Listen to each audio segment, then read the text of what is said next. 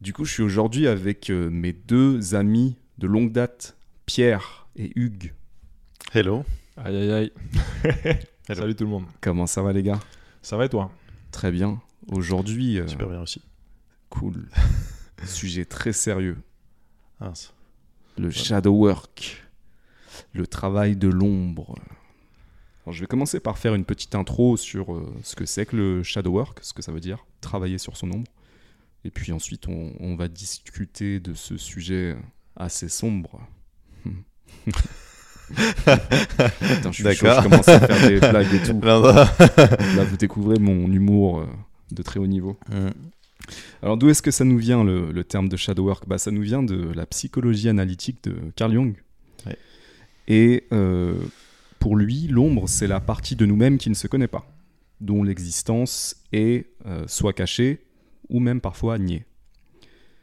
Euh, je vais lire quelques citations de Carl Jung, du coup, qui sont particulièrement... Comment dire C'est quoi le mot? Éloquente, c'est ça. Éloquente et, et poétique en même temps. Première citation. Confronter quelqu'un à sa propre ombre revient à lui montrer la lumière qui l'habite. C'est de la punchline, ça. Deuxième citation.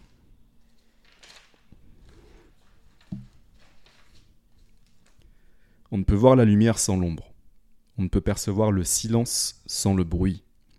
On ne peut atteindre la sagesse sans la folie. Dernière citation. Il ne s'agit pas d'atteindre la perfection, mais la totalité. Waouh. Alors du coup les gars, j'ai juste oublié de vous présenter.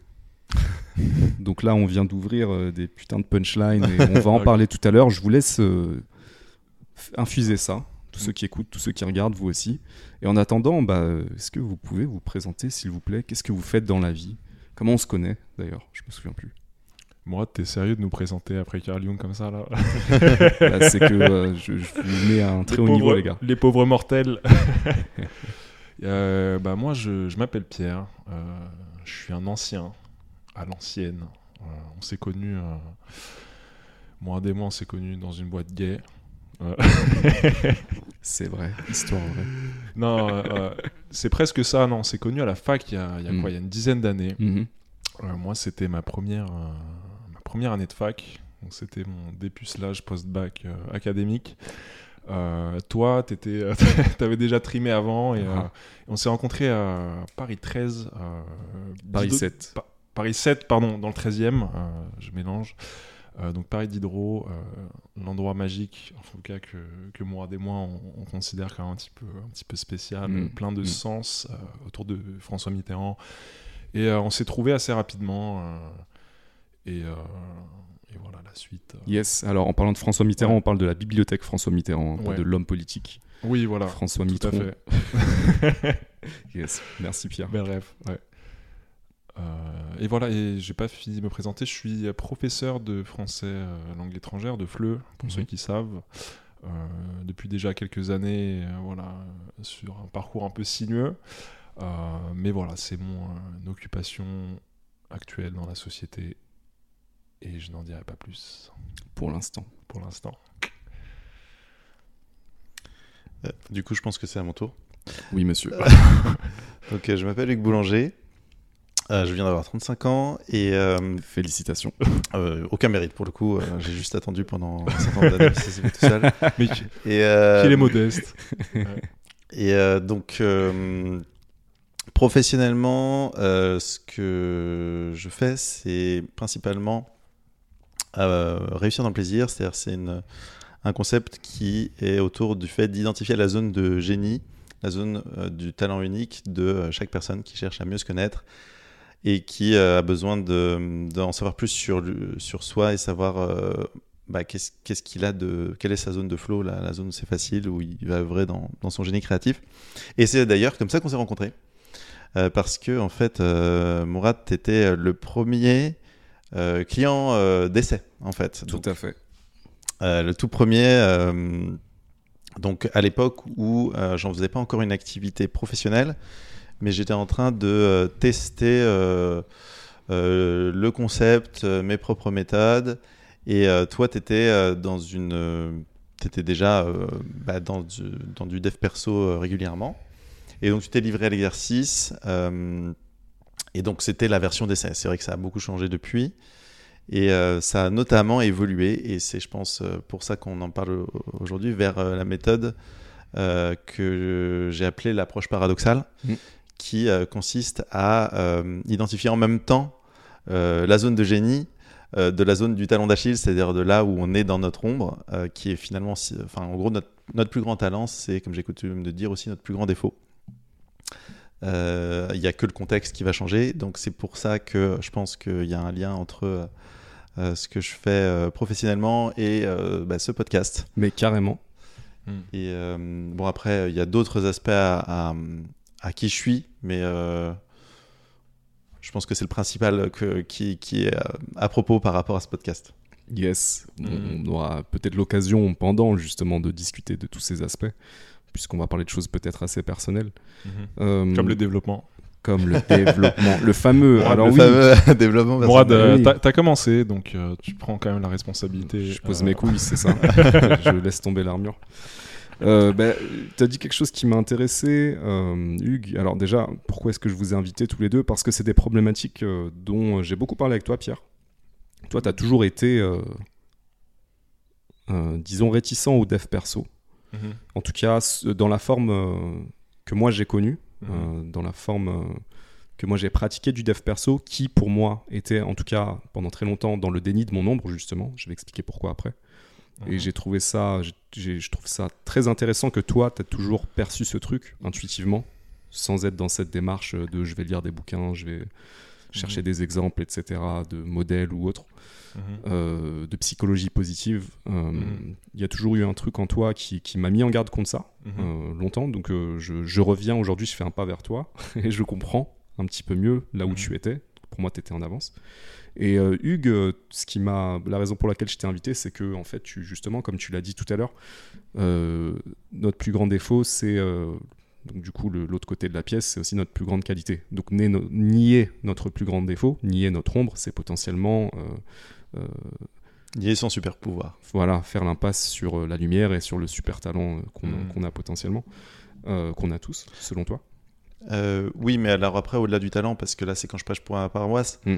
Euh, je parle aussi du, du pouvoir qu'on a. Hmm. C'est-à-dire que, euh, sans rentrer trop rapidement dans le sujet, je, je pense que là où euh, on a notre ombre, bah, c'est fondamentalement là où on est à la fois le plus fort et le plus faible, en tout cas dans ce paradoxe-là. Et donc là où on va s'exprimer parfois plus fort sans faire exprès, parce qu'on est, on va être plus puissant, ou au contraire plus, plus faible dans, dans la même situation, paradoxalement. Enfin bref, on en reparlera d'une façon plus concrète. Mais carrément. Et ce qui est intéressant aussi avec toi, je voulais euh, finir sur ça avant d'enchaîner sur le sujet, c'est que tu euh, es en fait aujourd'hui, tu coaches beaucoup des coachs. Donc euh, des gens qui sont euh, particulièrement dans le dev perso. Ouais. Mhm. Et peut-être que tu pourras nous faire des retours d'expérience sur des choses que euh, parfois tu constates. Euh, alors pour commencer avec euh, mon expérience, j'ai réalisé, je pense, autour de l'année 2017 que euh, j'avais fait un déni de mon ombre. C'est-à-dire que j'avais, euh, à travers un travail de dev perso, Ça va mieux? Oui, ça va beaucoup mieux. Et tu sais quoi? J'ai envie de te dire, je me sens beaucoup mieux aussi. Suis- C'est une super blague. Et je me sens beaucoup moins en tension. Parce que, euh, comme la, la dernière punchline là, de Carl Jung que je vous ai, que je vous ai lu, il ne s'agit pas d'atteindre la perfection, mais la totalité. Je pense que je comprends ce que ça veut dire aujourd'hui. Mhm. Euh, mais à l'époque, en tout cas, euh, je, je sais que quand je suis rentré dans le dev perso, euh, ça, c'est c'est le début, enfin, moitié de mon adolescence. Ouais. Je dirais 15-16 ans, je lis un livre d'Anthony Robbins, je commence à m'intéresser à la PNL je commence à vouloir penser euh, positif, à vouloir être euh, optimiste à tout prix, Mhm. à me dire que tout est possible dans ma vie. Ce qui était super, hein, ça m'a donné beaucoup de perspectives et ça m'a permis d'avancer. Donc le dev perso à l'américaine. Exactement, vraiment le Euh, dev perso à l'américaine. Ok. Euh, Oui, tu as cité d'ailleurs le nom du, du pape du dev perso. euh, Ouais, enfin, je- après, je, c'est peut-être discutable en termes d'histoire du dev perso, de comment Mm. ça a commencé. Peut-être Hugues, euh, Tu as, de- tu- de tu as les connaissances. Mais oui, pour moi, Ouais. euh, en tout cas, c'est peut-être pas lui le, le premier euh, développeur personnel, je sais pas comment appeler ça. Coach. Le premier escroc, Non. pardon. Euh, mais, euh, mais non, du coup, euh, c'est, c'est, en tout cas, c'est celui, c'est vraiment le, le nom signature, quoi. Quand tu penses à développement personnel, enfin, il suffit que tu sois un petit peu renseigné, que tu es un peu plongé dans, dans cette marmite-là, et, et je pense que le nom qui revient, c'est Tony Robbins d'ailleurs. Euh, j'ai... un ami qui m'a ouvert un livre de Tony Robbins. On se demande c'est Euh, qui. J'en ai un autre aussi. euh, C'est certainement pas moi, je tiens à le dire. mais, mais voilà, en tout cas, c'est euh, bon. Il y a, il y a- Je, je serai là pour le défendre à ce moment-là. C'était moi. c'est- factuel, c'est que Tony Robbins, c'est le nom qu'on associe, je pense, euh, au développement personnel, Ouais. à tout, tout ce qui est lié de près ou de loin au développement personnel. ouais. On a d'autres noms euh, en France, bon, on va pas les citer, de toute façon. euh, Oui, faisons pas de. il s'agit pas de, il s'agit pas de jeter la pierre Non, à telle vrai, ou telle vrai, personne. Il- pour moi, c'est plutôt de, de parler de, de moi, comment je l'ai, je l'ai vécu Mhm, et de bien savoir ce que vous Mhm. en pensez. Euh, je pense que je suis arrivé à un, un point de rupture quand j'ai compris qu'en fait, euh, j'étais dans le déni. Bizarre, paradoxalement, j'étais dans le déni. Euh, en fait, le, le dev perso faisait que je, en tout cas comme moi je l'ai vécu, que je cherchais à être quelqu'un d'autre, que je cherchais à ressembler à certains modèles, et que du coup j'étais dans le déni de qui j'étais, donc peut-être dans, dans une certaine mesure de mon ombre, ce qui constitue un petit peu mon ombre. Euh, j'étais dans une quête de la lumière, Mhm. et euh, comment je pourrais vous le dire différemment? Moi, je pense que j'ai à peu près saisi l'idée et euh, ça me donne envie de rebondir, si tu me permets. Allez, balance. Euh, alors justement, je trouve que tu euh, abordes un point qui est, euh, moi je trouve extrêmement euh, fascinant dans, dans le dev perso. C'est que pour moi, il y a deux types de dev perso. Tu as le dev perso où on cherche à connaître qui on est déjà et à justement en tirer le meilleur parti sans chercher à changer le cœur de qui on est ou de ce qu'on a déjà. Et tu as une, autre, br- une autre branche de dev perso qui consiste à, au contraire, euh, devenir quelqu'un d'autre, apprendre à changer d'identité, apprendre à euh, sortir de, de la façon dont on s'est enfermé en nous-mêmes dans notre propre euh, Mhm. euh, carcan identitaire et nos représentations figées, et au contraire s'ouvrir à d'autres représentations de soi, euh, des autres et du monde pour évoluer vers une nouvelle version de nous-mêmes. Donc il y a vraiment, pour moi, une, une vraie différence entre les deux. Et personnellement, j'aime les deux. Euh, C'est-à-dire que euh, euh, bon, l'activité que j'ai faite moi, elle est vraiment sur la première partie. C'est-à-dire c'est trouver vraiment le cœur de qui on est déjà et en tirer le meilleur parti et pas chercher à changer forcément. En tout cas, c'est là que j'ai fait mon activité professionnelle. Mais en ce qui me concerne, moi plus personnellement, je pratique les deux parce que les deux m'ont beaucoup rendu service dans la vie. Et euh, je trouve que c'est aussi intéressant d'aller euh, explorer le côté où on, où on reste pas toujours le entre guillemets le même connard euh, et où on, euh, on- on ose l'aventure de devenir une autre version de nous-mêmes. Par contre, les deux viennent avec des effets pervers. C'est-à-dire que Mhm. euh, si on croit que c'est que l'un ou l'autre, d'après moi, ben, en fait, si on pense qu'on est quelque chose de, une entité fixe, ben, en fait, la définition qu'on est faite de nous-mêmes devient à nouveau une propre pr- une, une prison. Euh, concrètement, euh, le jour où je dis que euh, ben, je suis rendant service, ben, en fait, je m'enferme dans l'idée que je suis toujours rendant service et à chaque fois que quelqu'un me demande un service, je lui rends service. Bon, Mhm. mais parfois, en fait, euh, peut-être que c'est bien de savoir euh, poser une limite et de euh, pas euh, toujours rentrer dans, dans, dans, dans cette exigence personnelle envers soi-même. Euh, euh, autre écueil, c'est si on est euh, euh, toujours dans l'idée que euh, il, faut apprendre absolument à évoluer, à atteindre tous les objectifs euh, qu'on s'est fi- fixés. Mais en fait, on se met parfois une pression, un stress euh, excessif et des complexes nouveaux éternellement à n'en plus finir. Euh, où, euh, où en fait on, s'autoflagelle parce qu'on se trouve euh, toujours euh, médiocre alors qu'en fait bah, euh, parfois notre capacité d'évolution elle est, elle est ce qu'elle est et euh, déjà évoluer un peu c'est déjà, c'est déjà beaucoup en fait. Pour moi, le pire dans, dans, dans cet axe-là, ce dernier axe que tu es en train de décrire, c'est de, d'être dans une course frénétique euh, euh, de se fuir soi-même constamment. Et je Mhm. pense que j'étais là-dedans. C'est-à-dire qu'en en poursuivant des objectifs, en poursuivant une lumière que j'avais fixée à un instant T, j'apprenais pas réellement à me connaître. Et, et du coup, le développement personnel, comme moi je l'ai vécu, m'a éloigné de moi-même en réalité. Mhm. Effectivement, c'est intéressant de sortir de soi, de, de- de se rendre compte de quoi on est capable, de sortir de ses schémas limitants, etc., etc. Mais là où ça devient pervers, c'est quand justement tu ne prends plus le temps d'apprendre à connaître qui tu es réellement. Quelles sont tes forces, quelles sont tes faiblesses, et en quoi justement elles sont liées. Mm. Et je me demande parfois aujourd'hui si justement c'est pas un des effets pervers du dev perso les plus répandus, à savoir euh, un déni de qui on est. Bah, moi, je vais ajouter ma petite pierre à l'édifice. Euh, je vais revenir s'appelle sur... Pierre, Ouais. si vous n'avez pas retenu. Et euh, non, je pense que on tourne autour de l'idée de savoir qui on est en fait. Mm. Euh, voilà, c'est la quête du sens. donc le, le développement perso rebondit sur ça, qui sont des questions qui ont toujours été là, à mon avis, dans la religion, dans la philosophie, etc. Euh, et euh, oui, il y a ce, ça, ce paradoxe, c'est-à-dire en, ch- en cherchant à savoir qui, l'on est, en fait, euh, ça implique aussi à connaître la part d'ombre. Euh, et ce que j'ai entendu dans ta bouche, Mourad et Hugues aussi, je crois aussi, c'est le mot positif. Et pour moi, ce qui peut définir le développement perso ou le dev perso, comme vous l'appelez, c'est devenu un truc tellement familier, quoi. Le dev perso, c'est tellement familier, peut-être qu'on qu'on a peut-être du mal à le voir. On manque peut-être un certain recul euh, là-dessus aujourd'hui, mais voilà, je voulais dire que euh, le problème, c'est que on, entre dans une euh, dans une quête en fait unilatérale qui est vouée qui présente un risque de, confusion assez élevé et voilà si je veux dire ça c'est parce que je- pense que en fait le moi tel que je vois la, on va dire euh, la philosophie du développement personnel euh, c'est qu'en fait c'est une forme d'ombre de la culture dans ce sens. Hmm. euh, il faut savoir que euh, l'ombre se présente enfin, une, une manière de voir de l'ombre aussi c'est qu'elle se présente aussi sous quelque chose sous des traits attirants.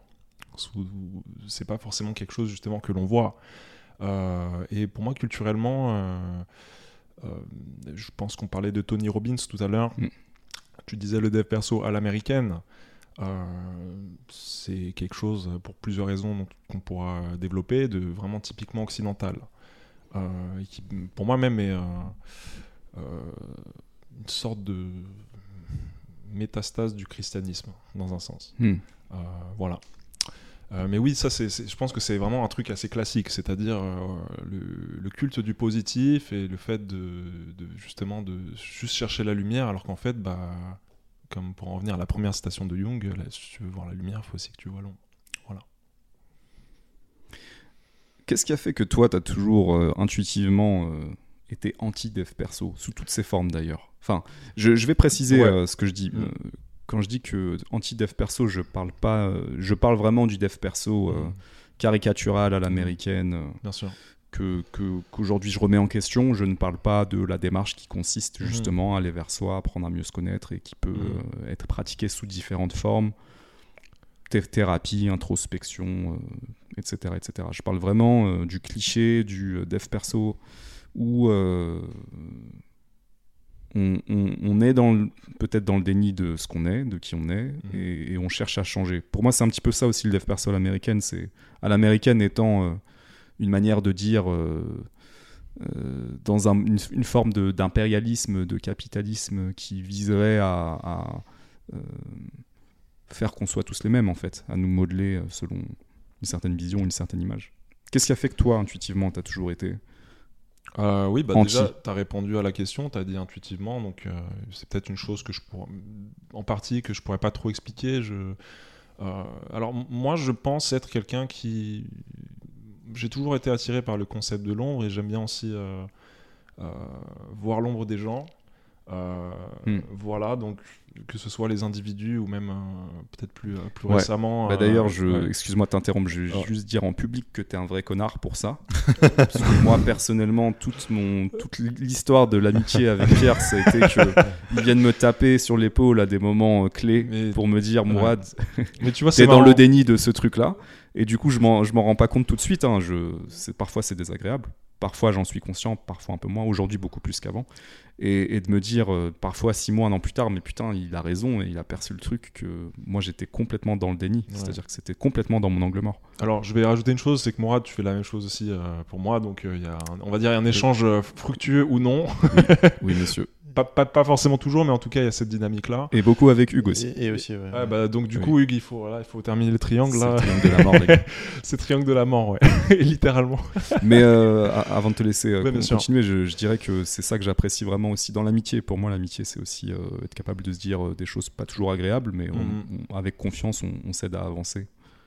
Bien sûr. Mais euh, même au-delà de cette amitié, je dirais que c'est peut-être quelque chose qui est assez euh, ancré dans ma personnalité, bon, pour, pour des raisons diverses, et que, que je ne sais pas forcément d'ailleurs. Euh, euh, oui, tu disais la question, c'était. Pourquoi t'as toujours. comme- C'est quoi le truc qui a fait que t'as toujours été anti? J'ai une. euh, perso. bah déjà, en fait, le- tu parles d'anti, en fait. J'ai toujours été un peu un mec anti, euh, dans le sens où. euh, je pense que le dev, per- le dev perso, j'ai du mal, j'ai envie de dire développement personnel, j'ai du mal avec Mm.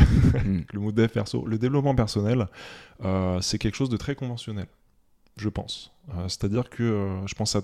On parlait de Robbins, tu vois, mais pas que lui. hein. C'est-à-dire qu'il y a des. euh, pour moi, c'est quelque chose qui plaît à la masse. Voilà. Ça, c'est ma vision du développement personnel, en tout cas. C'est certes, c'est peut-être une vision partielle, mais en tout cas, la vision de surface, c'est ça. Et, d'ailleurs, je dirais même que le, le- le développement personnel, dans son, en tout cas dans son côté négatif, c'est quelque chose de superficiel. Euh, voilà, je pense que c'est peut-être pour ça qu'on est là, pour critiquer euh, cet aspect-là aussi. Euh, et moi, j'ai, évolué voilà, durant mon adolescence et, quand, aussi euh, début, de, la vingtaine, j'ai évolué comme quelqu'un qui était un peu, on va dire, en, tout- cas sur le plan de la pensée, relativement marginal. Euh, donc pour moi, euh, il y avait déjà ce fait que je pouvais pas, euh, je pouvais pas cautionner ça parce que je voyais que c'était un petit peu un truc euh, factice, un peu creux. Euh, et voilà, moi c'est- c'est c'est vraiment ça ce que j'ai ressenti vis-à-vis du développement personnel. Et ça a été, euh, comme tu as dit, relativement, relativement tôt. Mm. Euh, ouais. Tu voulais rebondir Ouais, je, je- rebondirai volontiers là-dessus. Avec désir. Euh, parce que. ok. T'excites pas trop. hein. Mais euh, en gros, euh, ça, ça me fait, euh, ça me fait réagir Mhm. parce que moi, je pense que étant un, un authentique français, Mhm. j'ai aussi dans ma culture très profondément inscrit l'envie de tout critiquer. Et euh, c'était comme ça aussi que je voyais le dev perso avant de, avant de rentrer vraiment dedans. Et euh, moi, je pense que euh, la façon dont je suis rentré dedans, elle est intéressante parce que euh, elle est, je pense, euh, proche de, de celle auprès de qui ça marche. Moi, je pense que quand je regarde moi et mes clients, ceux auprès de qui ça marche le mieux et pour moi-même, pour lequel j'estime que ça a marché, c'est justement parce que on a eu des problèmes et en fait, euh, on a dû euh, prendre euh, un moment de recul, euh, se dire attends, euh, j'ai ces problèmes, euh, a priori le problème vient de moi. Euh, euh, Qu'est-ce que je peux faire pour euh, mieux me connaître ou euh, changer un peu euh, la façon dont je perds pour euh, que ça se passe mieux?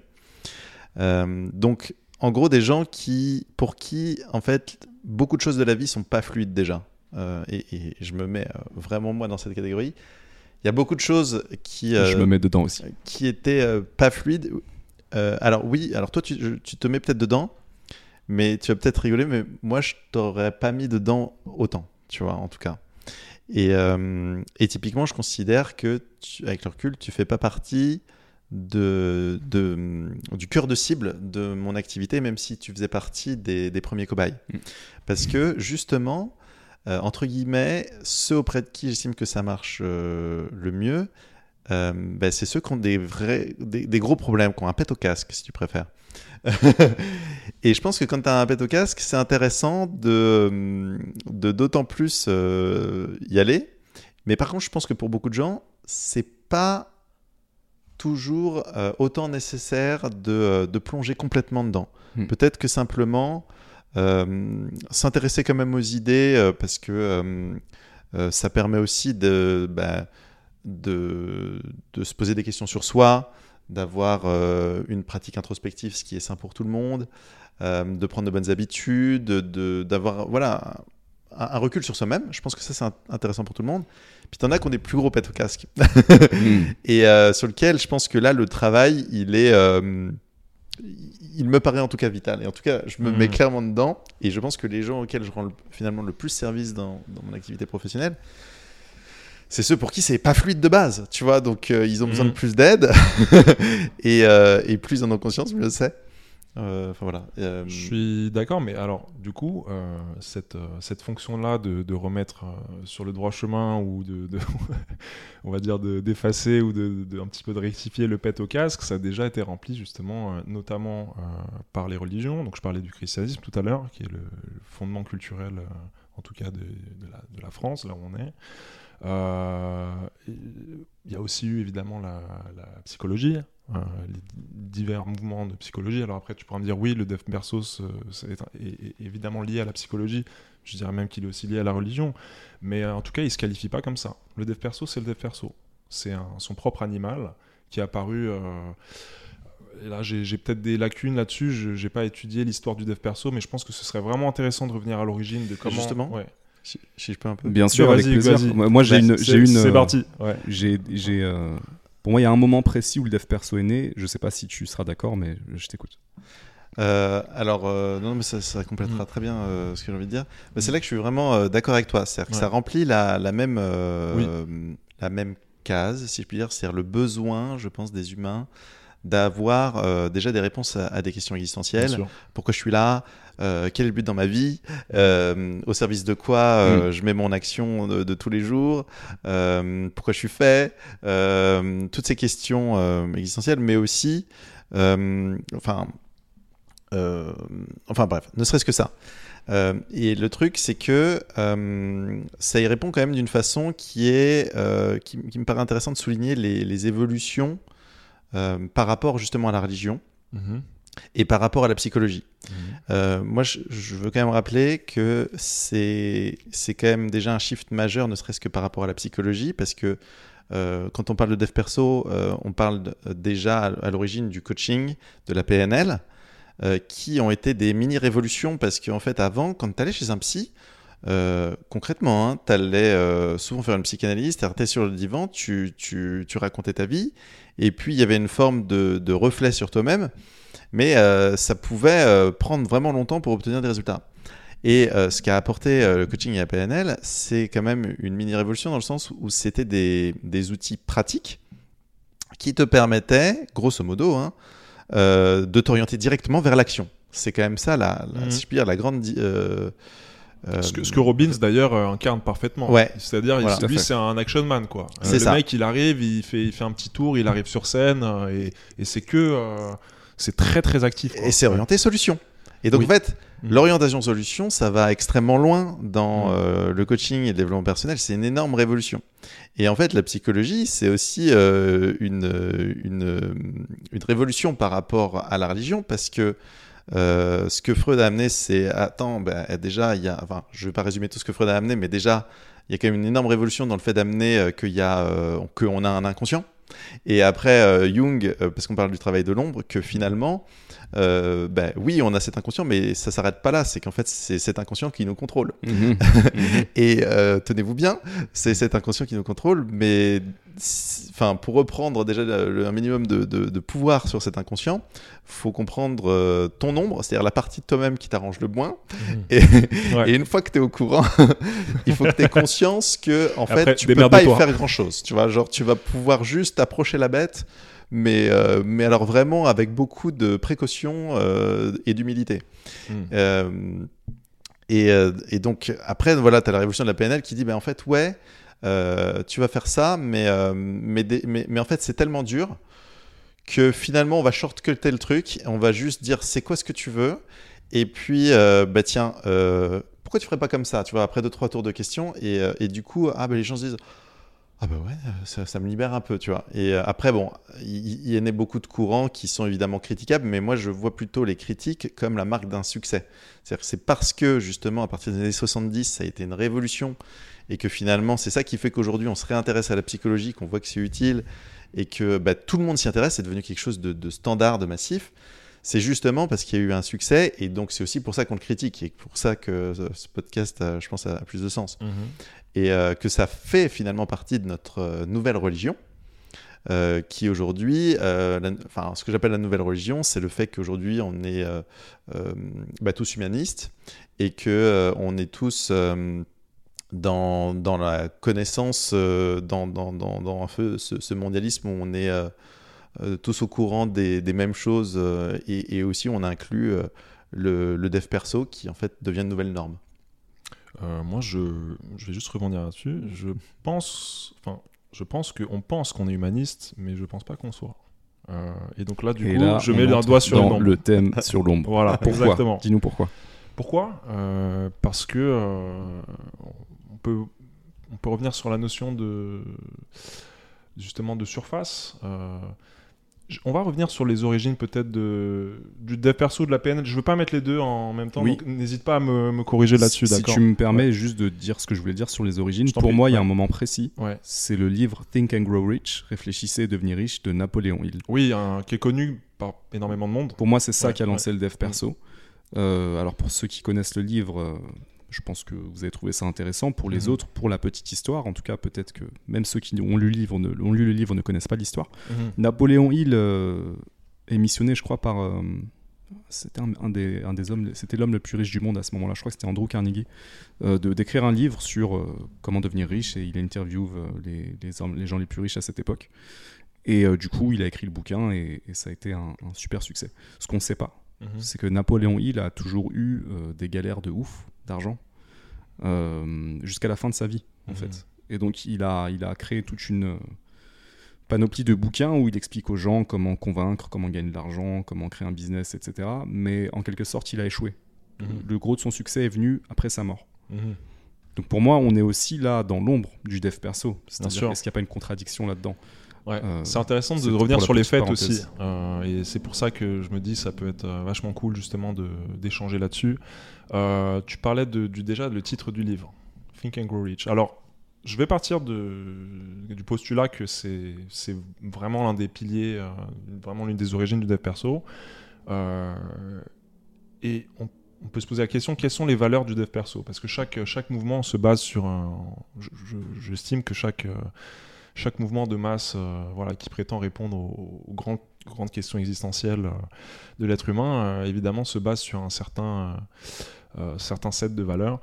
Et, et donc on a déjà ça, tu vois. On a la volonté de, de grandir, d'évoluer, d'être riche, de penser aussi, peut-être si, voilà, si je tire peut-être un peu par les cheveux, mais voilà. Je trouve- Mhm. Parce que je trouve que c'est y a quelque chose d'assez rationnel dans le, dans le développement perso aussi, mais on pourra Mhm. revenir là-dessus après. Euh, ensuite, moi je pense évidemment à Tony Robbins, et ça c'est un truc pour le coup qui a été instantané. Euh, et c'est dommage parce qu'on l'a. Je pense pas qu'on l'a ici. Est-ce que tu as pouvoir illimité de Tony Robbins? Ah oui, je, j'ai- ça. Il est Là, dans la bibliothèque. il faudrait, alors là, là vraiment, là, il faudra aller le chercher et regarder la couverture, de, le titre et la couverture. Je pense que ça en dit long, quoi. Euh, pouvoir illimité. Euh, justement, tu, tu parlais de Mouradu, que vous parliez de, du fait d'avoir des, d'avoir une réponse instantanée en fait, Mm. euh, plutôt que de passer par le euh, tout le processus, euh, pour revenir sur Jung, euh, qu'il appelle l'individuation, euh, qui euh, bon, euh, où faut avoir beaucoup d'humilité, où t'es pas sûr d'y arriver, voilà, qui est quelque chose qui peut paraître, je pense à juste titre, peut-être effrayant, tu vois. Et là, justement, on a le, on a le petit fixe, quoi. On a le petit, la petite piqûre. Il y a quelque chose de, ouais, je pense que tout ça, c'est lié, euh, c'est lié aussi à, l'évolution de la culture en général, on a cherché la vitesse, le toujours plus. euh, euh, tu vois, le consumérisme. on- on- Il y a, y y a quelque chose à dire en tout cas sur, sur le développement personnel et la place du développement personnel, à l'intérieur de tout ça. Et voilà, et c'est aussi une des raisons pour lesquelles moi, bon bah, moi toujours on va dire ma perspective, ça a été de d'essayer de voir la réalité de la manière la plus claire qu'elle est en fait, qui est une perspective de philosophe. Et, euh, je pense que euh, y a un côté justement qui est pas honnête dans le développement personnel, dans le sens où on, cherche, euh, la, rapidité, alors que pas, ça marche pas spécialement comme ça, ou en tout cas pas au point que le développement personnel le propose. Et il y a aussi euh, quelque chose qui est lié à, pour parler de l'ombre collective, euh, que j'appelle l'illusionniste. Alors toi, ça va te parler parce que euh, tu travailles dans cette branche. Mm. Euh, Peut-être Hugues aussi, je sais pas, je sais pas si ça va te parler, mais en tout cas, euh, il y a ce truc de, du, un peu du, de l'écran de fumée, quoi. Tu parlais de l'exemple de Napoléon Hill, c'est en fait. Euh, Ouais, je, je- je vends le, je vends l'idée en fait, je vends le, la théorie, tu vois, mais en vérité c'est pas ça. Oui, Et, et en fait, ça marche que dans un sens. Ça marche dans, le sens de- dans un sens presque top, euh, top down, tu vois, de euh, euh, on vend ça, mais en fait, euh, voilà, c'est Oui. pas, du tout ça. en et- fait, on l'a pas fait, on n'y arrive pas. Pour préciser, Ouais. euh, c'était 1937 le bouquin. Ouais. pour moi, c'est ça les balbutiements du dev perso. C'est Mhm. ce succès-là qui a lancé. Oui, et je crois, moi, tu me corriges, hein, mais c'est un peu là où la, vraiment la pub à l'américaine euh, A commencé. a commencé, quoi. Ouais. Marketing direct, tu peux à peu près Mm, mm. dater autour de ça. Ok, bon, voilà. Du coup, ce quick fix là de la PNL euh, qui, qui est au cœur euh, du dev perso aujourd'hui, c'est quoi pour vous les écueils de ça? Alors Hugues, toi, tu es celui qui s'y connaît le mieux en PNL de nous trois. Oui, pour moi, PNL, c'est surtout euh, Le groupe de rap. rappeurs français. Alors c'est le, euh, la PNL, c'est la psychologie, Programmation pardon, neurolinguistique. Euh, alors, euh, quels sont les écueils du, du, fait d'être dans une forme de solution rapide Donc, euh, Tout à fait. Et, pour euh, moi, et déjà, avant, quel est le rapport avec l'ombre du coup euh, déjà le, pour moi, l'avantage, c'est que justement, euh, on, on va vraiment euh, euh, chercher des choses qui marchent plutôt que toujours analyser ce qui marche pas. Et ça, c'est euh, quand même une, une révolution, c'est-à-dire que en plus, pour un Français, je pense que c'est particulièrement utile parce qu'on est, euh, on est dans une culture où euh, on est la culture des, des très analytiques, euh, culture des, des- des maths et, de la philosophie en France. Et donc pour nous, c'est quand même une révolution euh, d'idées que de se dire, ah, mais en fait, je vais penser solution. Euh, voilà. Maintenant, quels sont les écueils Mais les écueils, c'est que, bien évidemment, pour moi, il y a le fait que ça va assez naturellement vers du consumérisme. Euh, C'est-à-dire que, euh, euh, comme, euh, et d'ailleurs, euh, c'est le moment de rappeler que le dev perso en France, on tourne autour de, de- de ce que c'est euh, vraiment, mais en tout cas, ça nous vient d'Amérique. C'est un truc qu'on a importé d'Amérique. Mhm. D'ailleurs, tu viens de citer un, un ouvrage qui vient d'Amérique. Tony Robbins, c'est un Américain. Et on a parlé de, enfin, de, de, de l'approche américaine. C'est-à-dire qu'il y a des éléments qui ont été importés d'Amérique, d'autres qui ont un peu résisté à l'importation. Mais vu que ça vient d'Amérique, parfois ça vient avec son lot de consumérisme. Et qu'est-ce que ça veut dire comme écueil? C'est que bah, euh, c'est pas en allant voir un coach ni un thérapeute que tous tes problèmes vont magiquement se résoudre, ni que ta vie va forcément être meilleure. euh, ni en faisant euh, 50 ateliers euh, tantra, ni en devenant, euh, ni en achetant une euh, formation de coach que euh, d'un coup euh, tout est bon, tu vois. Euh, Hugues, donc, euh, est-ce que tu, tu pourras nous parler des 50 ateliers Tantra euh, Tu les as fait Je savais pas. non mais peu importe. Tu nous as caché quelque Non, chose. mais alors, mais, on va en re- déconner autant que vous voulez, hein, y a pas de problème. Mais en, en tout cas, ce que je veux dire, c'est que euh, ça amène euh, donc euh, le, Ouais. le consumérisme et est entretenu par euh, la pilule bleue. Ouais. Euh, toi qui aimes la référence à, à- à Matrix, mais Et en oui, gros, euh, l'illusion que, en fait, en achetant euh, quelque chose, euh, bah, tout, euh, tout va se résoudre. Or, hmm, J'adore la métaphore parce que pour moi, prendre la pilule rouge, c'est vraiment commencer le travail de l'ombre. C'est de dire tout n'est pas tout beau, euh, tout lumineux et, et tout n'est pas. Je peux pas tout régler euh, euh, avec un super coach en, en un claquement de doigts. Alors- il va falloir plonger Alors, dans merci. un truc désagréable. parce que justement, Parfois, c'est nécessaire. moi je pense assez avec beaucoup de conviction que en fait ce qui fait que ça va marcher le dev perso c'est la démarche de la personne c'est qu'est-ce qu'elle vient chercher Hmm. euh, c'est-à-dire sa prise de responsabilité par rapport à soit son problème soit ce qu'elle veut changer dans sa vie euh, et pas à placer en fait la solution chez l'autre pas la Oui. placer chez le thérapeute pas la placer chez le coach pla- Mm. mais, mais de dire ok euh, concrètement moi je veux quoi? Je veux devenir riche ou alors je veux euh, savoir sortir de ma timidité ou au contraire je veux mieux connaître mes qualités et mes défauts que j'ai déjà Mm. mais en tout cas c'est moi qui suis acteur Mhm. c'est moi qui vais euh, qui est l'initiateur de la démarche. Et en fait, peu importe si je me fais euh, accompagner par Mourad ou par Pierre, euh, ce qui compte, c'est que moi, je vais euh, finalement euh, chercher à mieux me connaître à travers l'atelier que euh, Pierre a proposé ou à travers. Ouais, mes ateliers tantra. euh, oui. Mm. 51e. Et, euh, et justement, quand on est dans le consumérisme, on, on, on oublie trop souvent que en fait, le centre de la démarche de d'évolution ou de thérapie, euh, pour qu'elle se fasse bien, c'est pas de de tout euh, de tout proche, enfin de tout transférer. euh, pour Mm. prendre une notion psychanalytique sur l'accompagnant, Mm. mais bien au contraire d'être acteur et prendre au maximum la responsabilité de, de- de ce qu'on veut. Je suis entièrement d'accord et je pense que c'est là tu viens aussi de donner un, un aspect essentiel de la définition d'un bon thérapeute. Euh, et je pense que beaucoup de, enfin beaucoup, ah, je vais faire une généralité mais c'est pas grave. Euh, un, nombre important de coachs de développement personnel qui sont qui sont rien d'autre que des thérapeutes, hein, c'est juste que le nom change, euh, ne se rendent pas compte, ne sont pas forcément conscients de cette ombre en fait qui est qu'en fait ils ne cherchent pas forcément à, justement à donner les outils aux, à leurs patients, à leur public, à leurs clients. On peut dire clients, c'est peut-être plus adapté du coup, euh, pour revenir sur le côté consumériste. Ils, ils, euh, se rendent pas compte de ça, ils sont justement dans une relation, dans une sorte de dynamique de, dépendance en fait. Et on revient en fait à un champ lexical euh, qui, qui j'ai remarqué, s'est développé là depuis le début de ce podcast, qui est celui de l'addiction.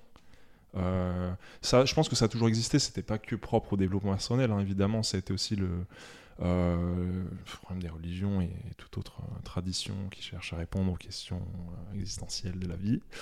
Euh, mais là, pour le coup, le, le développement personnel, il y, a cette idée d'un peu de vitesse en fait qui est liée, euh, au système. euh, en tout cas aux valeurs d'aujourd'hui, euh, et- il y a ce truc de, euh, voilà, on cherche le, fixe, euh, et moi j'ai l'impression qu'il y, a cette dynamique est assez évidente euh, comme écueil du développement personnel, euh, où justement on va toujours chercher à revenir au, euh, coach, euh, et le coach en fait va, peut-être donner juste assez euh, au, comment dire, euh, au client, au patient, je vais utiliser les deux termes pour, euh, par, manque de définition de ma part, mais il va donner juste assez pour qu'il revienne ensuite. Et, euh, je pense qu'il y a justement ce truc, euh, cette mentalité vraiment de, euh, de peut-être de profiter de l'autre, mais qui est, qui est en fait dans l'ombre. C'est-à-dire que je veux pas peindre non plus euh, les, les coachs en développement personnel comme des personnes euh, foncièrement mauvaises. hein. Euh, c'est juste qu'il y a peut-être un manque de conscience eux-mêmes de ça. Je sais pas si vous voyez ce que je veux dire. J'entends. Ouais. J'ai plusieurs choses à, j'ai plusieurs choses à dire.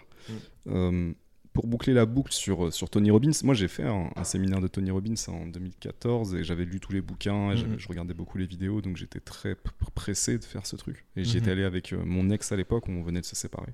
On avait réservé ensemble, on était encore ensemble et on, on s'est séparés, et du coup on, on s'est retrouvés là-bas. Ah, Euh, ah, ah oui, attends, donc t'étais séparé de ton à ex? ce moment-là, au séminaire. Mais on avait prévu d'y aller ensemble et on avait réservé ensemble. Tu t'étais dit Tony Robbins va réparer ton couple. euh. Euh, non, parce qu'à ce moment-là, on était encore ensemble. Ah, vous étiez encore Quand pardon, on a réservé. Autant pour moi. Ouais.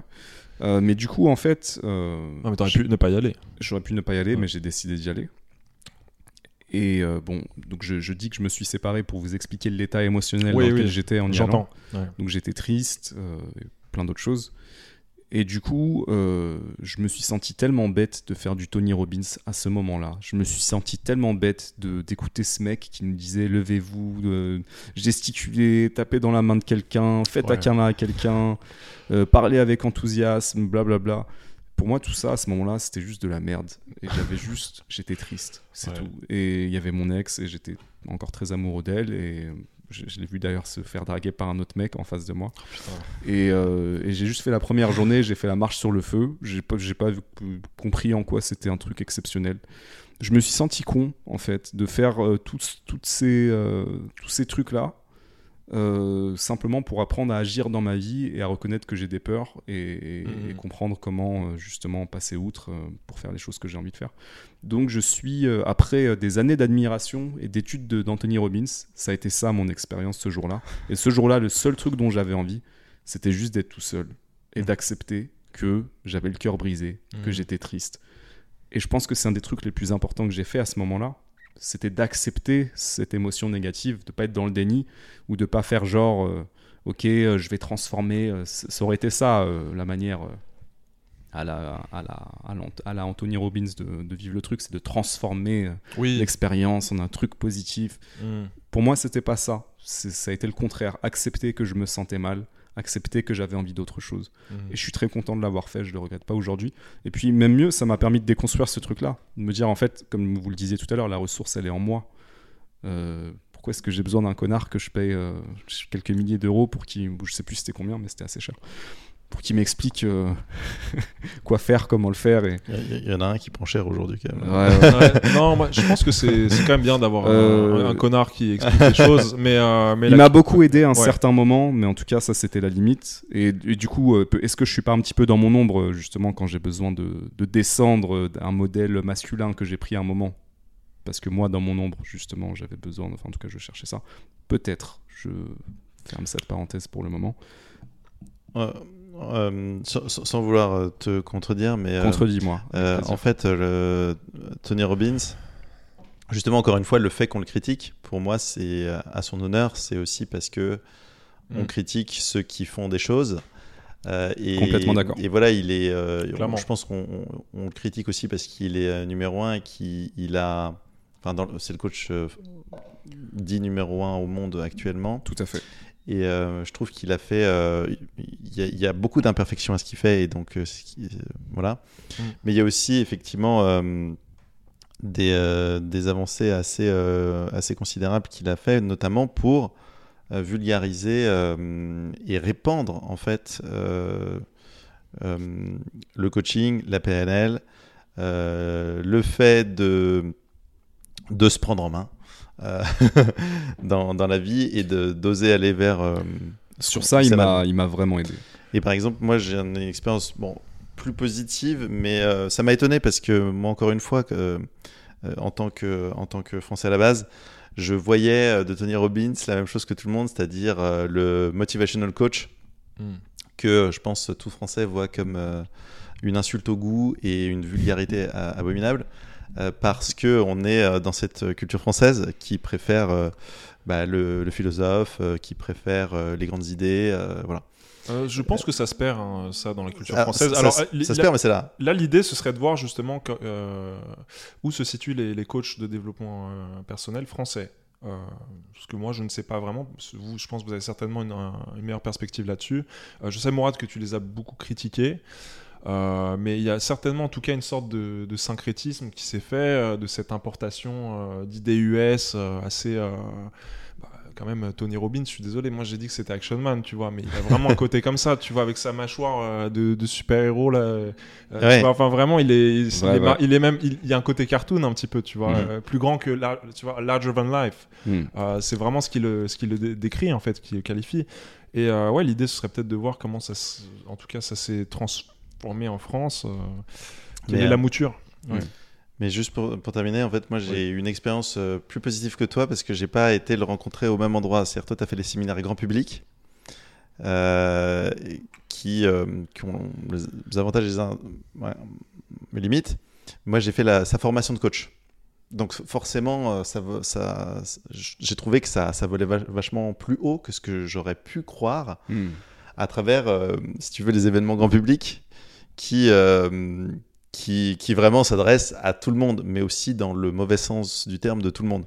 C'est-à-dire que effectivement, euh, c'est pas uniquement en en levant les mains que ta vie change, tu vois, genre euh, alors que en fait quand euh, tu rentres dans l'apprentissage des outils qu'il va faire pour faire des des strategic interventions, ce qu'il appelle, c'est-à-dire en gros quand il prend quelqu'un et que en fait en quelques instants il euh, il va lui faire aller au-delà de son trauma parce qu'en fait euh, Robbins on, on Mm. sait pas ça en France mais comment il s'est fait connaître au début c'est parce que en fait il, pre- il a été le premier à théâtraliser Mm. le fait de euh, de re- résoudre en fait des traumas en fait euh, c'est-à-dire des gens qui avaient des traumas qui avaient des phobies euh, terribles il les prenait sur scène et puis quelques minutes après en fait ils avaient plus la phobie Euh, et Ça, en fait ouf.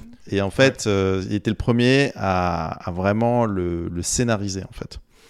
Et donc, euh, ça qui a fait sa notoriété au début. Et après, il a été plus loin dans le fait de dire, mais en fait, il faut pas s'arrêter là, il faut euh, vraiment interpeller tout le monde. Il s'est donné comme mission d'interpeller tout le monde à travers cette théâtralisation pour que les gens se disent, oui, je peux, en fait, avoir la vie que je veux avoir, en fait. Qui, est, un- qui est son parti pris, hein, parce que c'est à la fois vrai et pas vrai. Mais c'est vrai qu'il y a un effet, euh, euh, ce qu'on appelle le, le- c'est pas l'effet Coué, enfin l'effet en fait Coué, ouais. Coué. Coué. Euh, en gros, euh, bah, en tout cas, j'y crois. et peut-être qu'en y croyant, euh, Oui, ça a marché un peu mieux, quoi. Oui, c'est le placebo, euh, Mm. si je, d'une certaine manière, qui est. Ça se discute, ça se Ouais. discute parce que dans l'effet Coué, tu as aussi cette idée que en fait tu, tu quelque part modifies quelque chose qui s'inscrit dans ton cerveau. C'est quoi, c'est quoi la différence entre l'effet Coué et le placebo juste euh, Bah, l'effet Coué, euh, si je ne me trompe, c'est le fait de répéter, se répéter quelque chose et le fait que tu finis par t'en convaincre. D'accord, L'effet placebo, c'est il y a plus. cette euh, idée que ça vient de toi en fait. Donc t'es- Oui, il y a Ouais, cette idée que ça vient de toi. D'accord. Dans, les deux cas. Oui, mais le placebo, c'est plus on te donne un médicament qui n'a pas d'effet. Mais c'est exactement ça, je pense qu'il y a justement, c'est vraiment un truc signature, encore une fois, du dev perso. euh, et, et je pense qu'il y a aussi hein, quelque chose de. Dans l'ordre de valeur, un petit peu de, de l'individu au-delà de tout, euh, qui a un peu la puissance de Dieu, de se changer lui-même. euh. Mm. Et là, on peut revenir à Nietzsche, tu Mm. vois, parce que je pense que Nietzsche, c'était, euh, il, il a indirectement influencé le développement personnel. Comment Complètement. Mais euh, Ouais. parce que bah regarde Tony Robbins, euh, il est surhumain dans un Mm. sens. Il est. euh, euh, et Il y a un mot, euh, Nietzsche, il a un mot là pour décrire justement la volonté de puissance. Ubermensch, euh, Oui, après il a, il a ouais, la volonté de puissance. Voilà, il y a, ces trucs-là, ça revient, Mm. euh, ça revient de manière déguisée en fait dans le développement personnel. Après Nietzsche, bon, il a influencé la, la- la société, je pense, de manière euh, vraiment très large. Donc c'est pas que ça, mais oui. Moi, je voulais dire au sujet de Tony Robbins, on pourra peut-être revenir sur Nietzsche après, mais c'est vrai qu'on a un peu cassé du sucre sur lui. Je vois que Hugues, il a il a mis du sel ou je sais pas enfin il a un peu calmé le il a un peu Et, et calmé le jeu et c'est très bien parce que euh, Et oui. aujourd'hui je déconstruis ça, mais euh, ça m'a, je, j'ai peut-être pas pris suffisamment le temps de dire tout ce que ça m'a apporté. bien sûr Simplement à un moment j'en ai vu les limites et, Ouais. et c'est là où j'ai changé de travail. je pense que c'est important de, de- aussi de rendre à César ce qui est à César. Et, et bon, il- on a, je pense qu'on s'était mis d'accord pour dire que euh, bah, ça remplissait quand même une fonction qui est vitale. Euh, et que c'est pas quand même foncièrement euh, nul. Euh, voilà, il y a plein de, trucs qui vont pas dans le dev perso. On en est relativement conscient, mais pour revenir à Robbins, je pense que, comme tu disais, si on critique, si c'est un peu le, boss, le, nom du développement personnel, c'est qu'il fait pas les choses mal. En tout cas, si mal que ça. Le problème, c'est peut-être justement les, petits coachs dans ce sens. Les copies, bon. Euh, et oui, en effet, il est. euh, moi, je pense que dans le développement, personnel, il y a, il y a quand même des, vérités, quoi. Euh, Il y a des trucs qui. On peut dire qui étaient là avant, tu vois, mais voilà, on a remis à une certaine sauce qui, passe aujourd'hui, parce que je suis désolé, mais moi, entre, voilà, entre assister à un séminaire de Tony Robbins où tu, tu tapes des mains, tu danses, euh, t'écoutes du son, il y a un côté célébration, et je sais pas, par exemple, aller à la messe, bah, je, je veux dire instinctivement, tu vois, euh, je vais aller voir Tony Robbins. Donc il a quand même apporté des choses. euh, pour moi, il y, a- il y a un truc naturel, organique qui s'est fait, que le, le développement personnel est venu combler ce manque. Euh, Oui. Et aussi, Tony Robbins, pour le coup, je, je termine juste là-dessus. euh, bon, il- pour moi, pour l'avoir vu, je, me suis, je me suis forcé à, à voir ses interventions. Il a quand même des. des- Le mec est quand même. un- il est, c'est pas un mauvais psychologue. Il connaît les gens. Euh, donc voilà, après la question c'est euh, euh, à quelle fin il utilise ça? Et là, bon, là on- je pense qu'on glisse assez rapidement sur l'ombre. Mais bref, Euh, voilà, c'est juste pour euh, rendre à César ou plutôt à Tony Robbins euh, ce qui est Tony Robbins. C'est qui ferait la, la comparaison, je pense. Ce que j'observe, Ouais. c'est que dans ce qui est évoqué, revient en fait la transformation culturelle Mm. de ces dernières années, euh, de ces dernières décennies, euh, et du vraiment sans prétendre euh, Mm, mm, avoir euh, tout observé. je pense qu'effectivement, un des trucs que tu dis, Pierre, c'est euh, ça vient répondre à un besoin. Oui. Je suis évidemment d'accord avec ça. mm. Et dans ce que moi j'ai pu observer, j'ai l'impression que déjà, euh, même si en France par exemple on est dans une tradition euh, philosophique euh, forte, Mm. en Europe plutôt pas mal aussi, euh, eh bien en fait il y a aussi un côté plus accessible. Ouais. C'est-à-dire que euh, Mm. aujourd'hui la connaissance, j'ai vraiment euh, l'impression que la,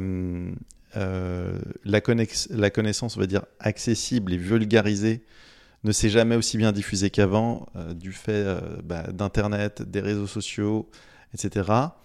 La culture approfondie, pas forcément, Mm. plutôt, plutôt pas. Il y en a beaucoup qui parlent de régression à ce niveau-là. Mm. Est-ce que c'est vrai, est-ce que c'est pas vrai? Peu importe, mais en tout cas, j'ai l'impression qu'on n'a jamais euh, autant vulgarisé des choses et on Mm. a bah, peut-être euh, pas plus approfondi en matière de, euh, d'idées philosophiques ou quoi. Mm. En tout cas, ça c'est pas forcément beaucoup plus répandu. Donc, euh, je pense que ça vient répondre à. Ça, ça vient euh, en fait euh, remplir un besoin en tout cas très positif, si est que parfois certaines grandes idées n'étaient accessibles qu'à l'élite intellectuelle qui euh, Mm. pouvait bah, accéder aux idées de la- des philosophes. Ouais. Je suis désolé, mais Nietzsche, c'est c'est accessible bah, pas à tout le monde. Oui. Et, et en fait, bah, comme tu dis, il y a des idées euh, de Nietzsche, dont la volonté de puissance, Mm. qui aujourd'hui euh, arrivent via un moyen détourné euh, beaucoup plus vulgarisé, qui est euh, genre Pouvoir illimité de Tony Robbins, qui est euh, finalement un recadrage très Ouais. nietzschéen, Ouais. qui est bah, en fait, tu peux finalement être un individu. avoir la volonté d'être puissant dans ce monde, peu importe Dieu ou quoi, on s'en fout. Mm. Et en fait, bah, très bien.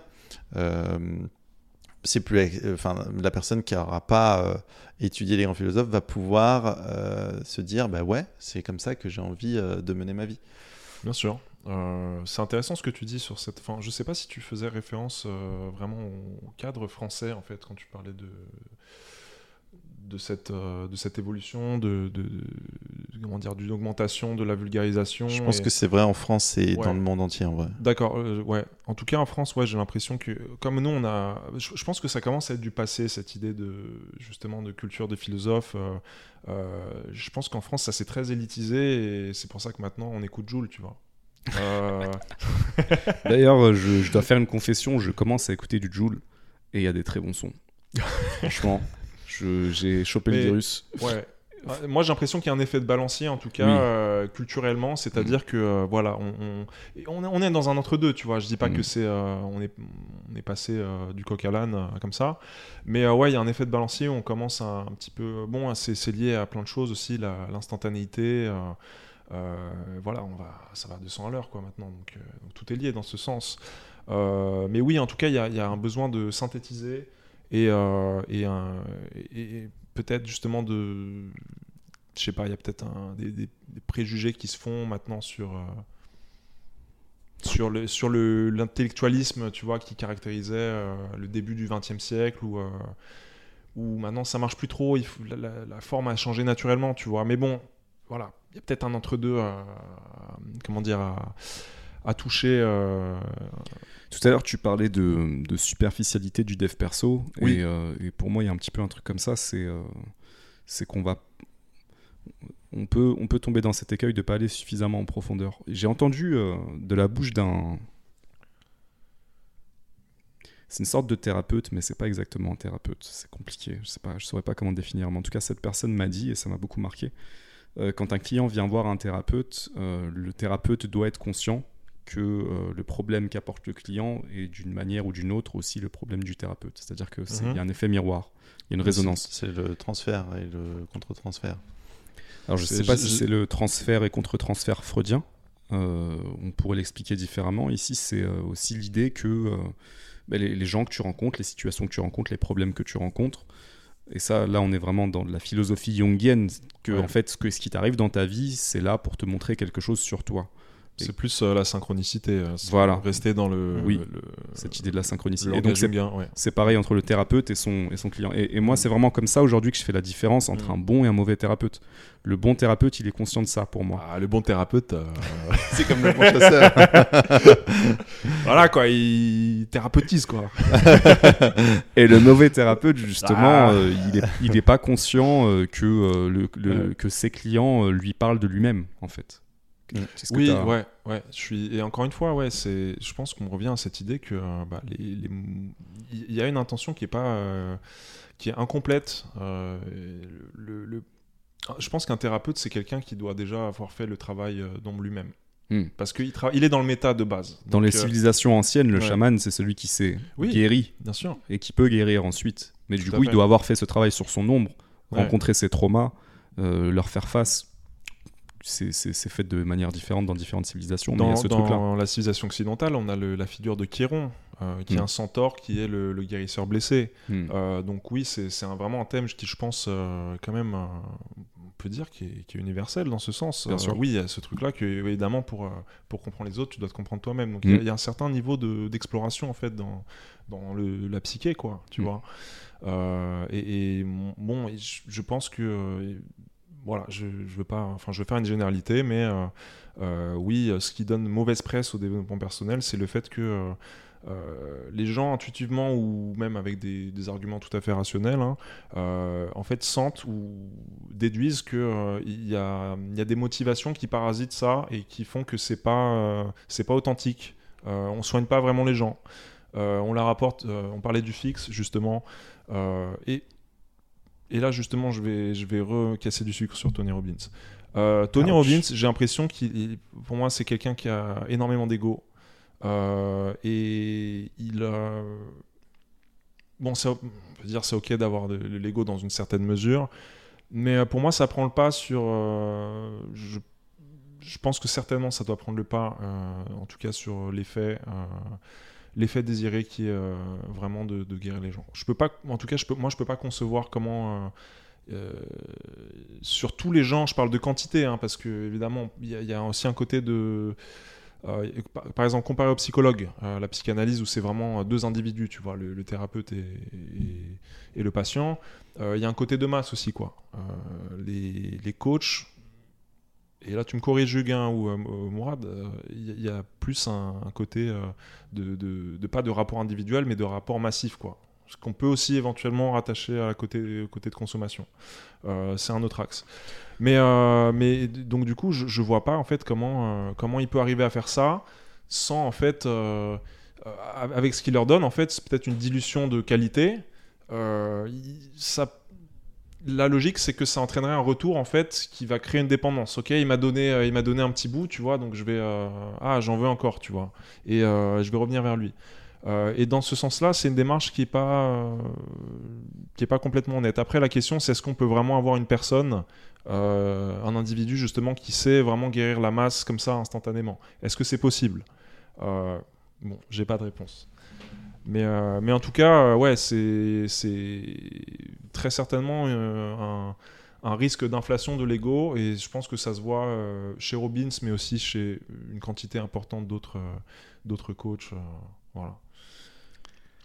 Euh, alors ça me donne envie de réagir. euh, Hugues a matière à travailler. et, Ouais. notamment, Alors, travail. notamment pour euh, faire mon, auto- mon autocritique déjà. Mhm. Oui. Euh, parce que, euh, alors, je me définis pas comme coach, mais en étant tout à fait honnête, Mm. comme un accompagnant, du coup, c'est Mm. euh, quand même. Mais je pense que c'est Assez important. proche, C'est quand même voilà. important de, Mhm. ouais, de Et définir. euh, la forme d'accompagnement que je propose, c'est du profiling euh, de talent, mais du coup, c'est quand même euh, très proche parce que, euh, bah, par exemple, j'ai- j'ai j'ai fait euh, quatre formations de, de coaching. J'ai un diplôme en psycho, donc en fait c'est quand même la même chose, euh, la même catégorie on va dire. Mhm. Et en gros, moi, si je suis honnête, pour, pourquoi est-ce que je suis devenu coach? Bah, Pas pour les bonnes raisons. Voilà. Euh, à l'époque, euh, j'étais devenu. Enfin, j'avais fait. pas Enfin, si, c'est intéressant de dire que j'étais devenu coach. Mais justement, je me suis rendu compte après que l'identité de coach était un enfermement euh, euh, très très euh, problématique à, à- à de nombreux titres. Mm.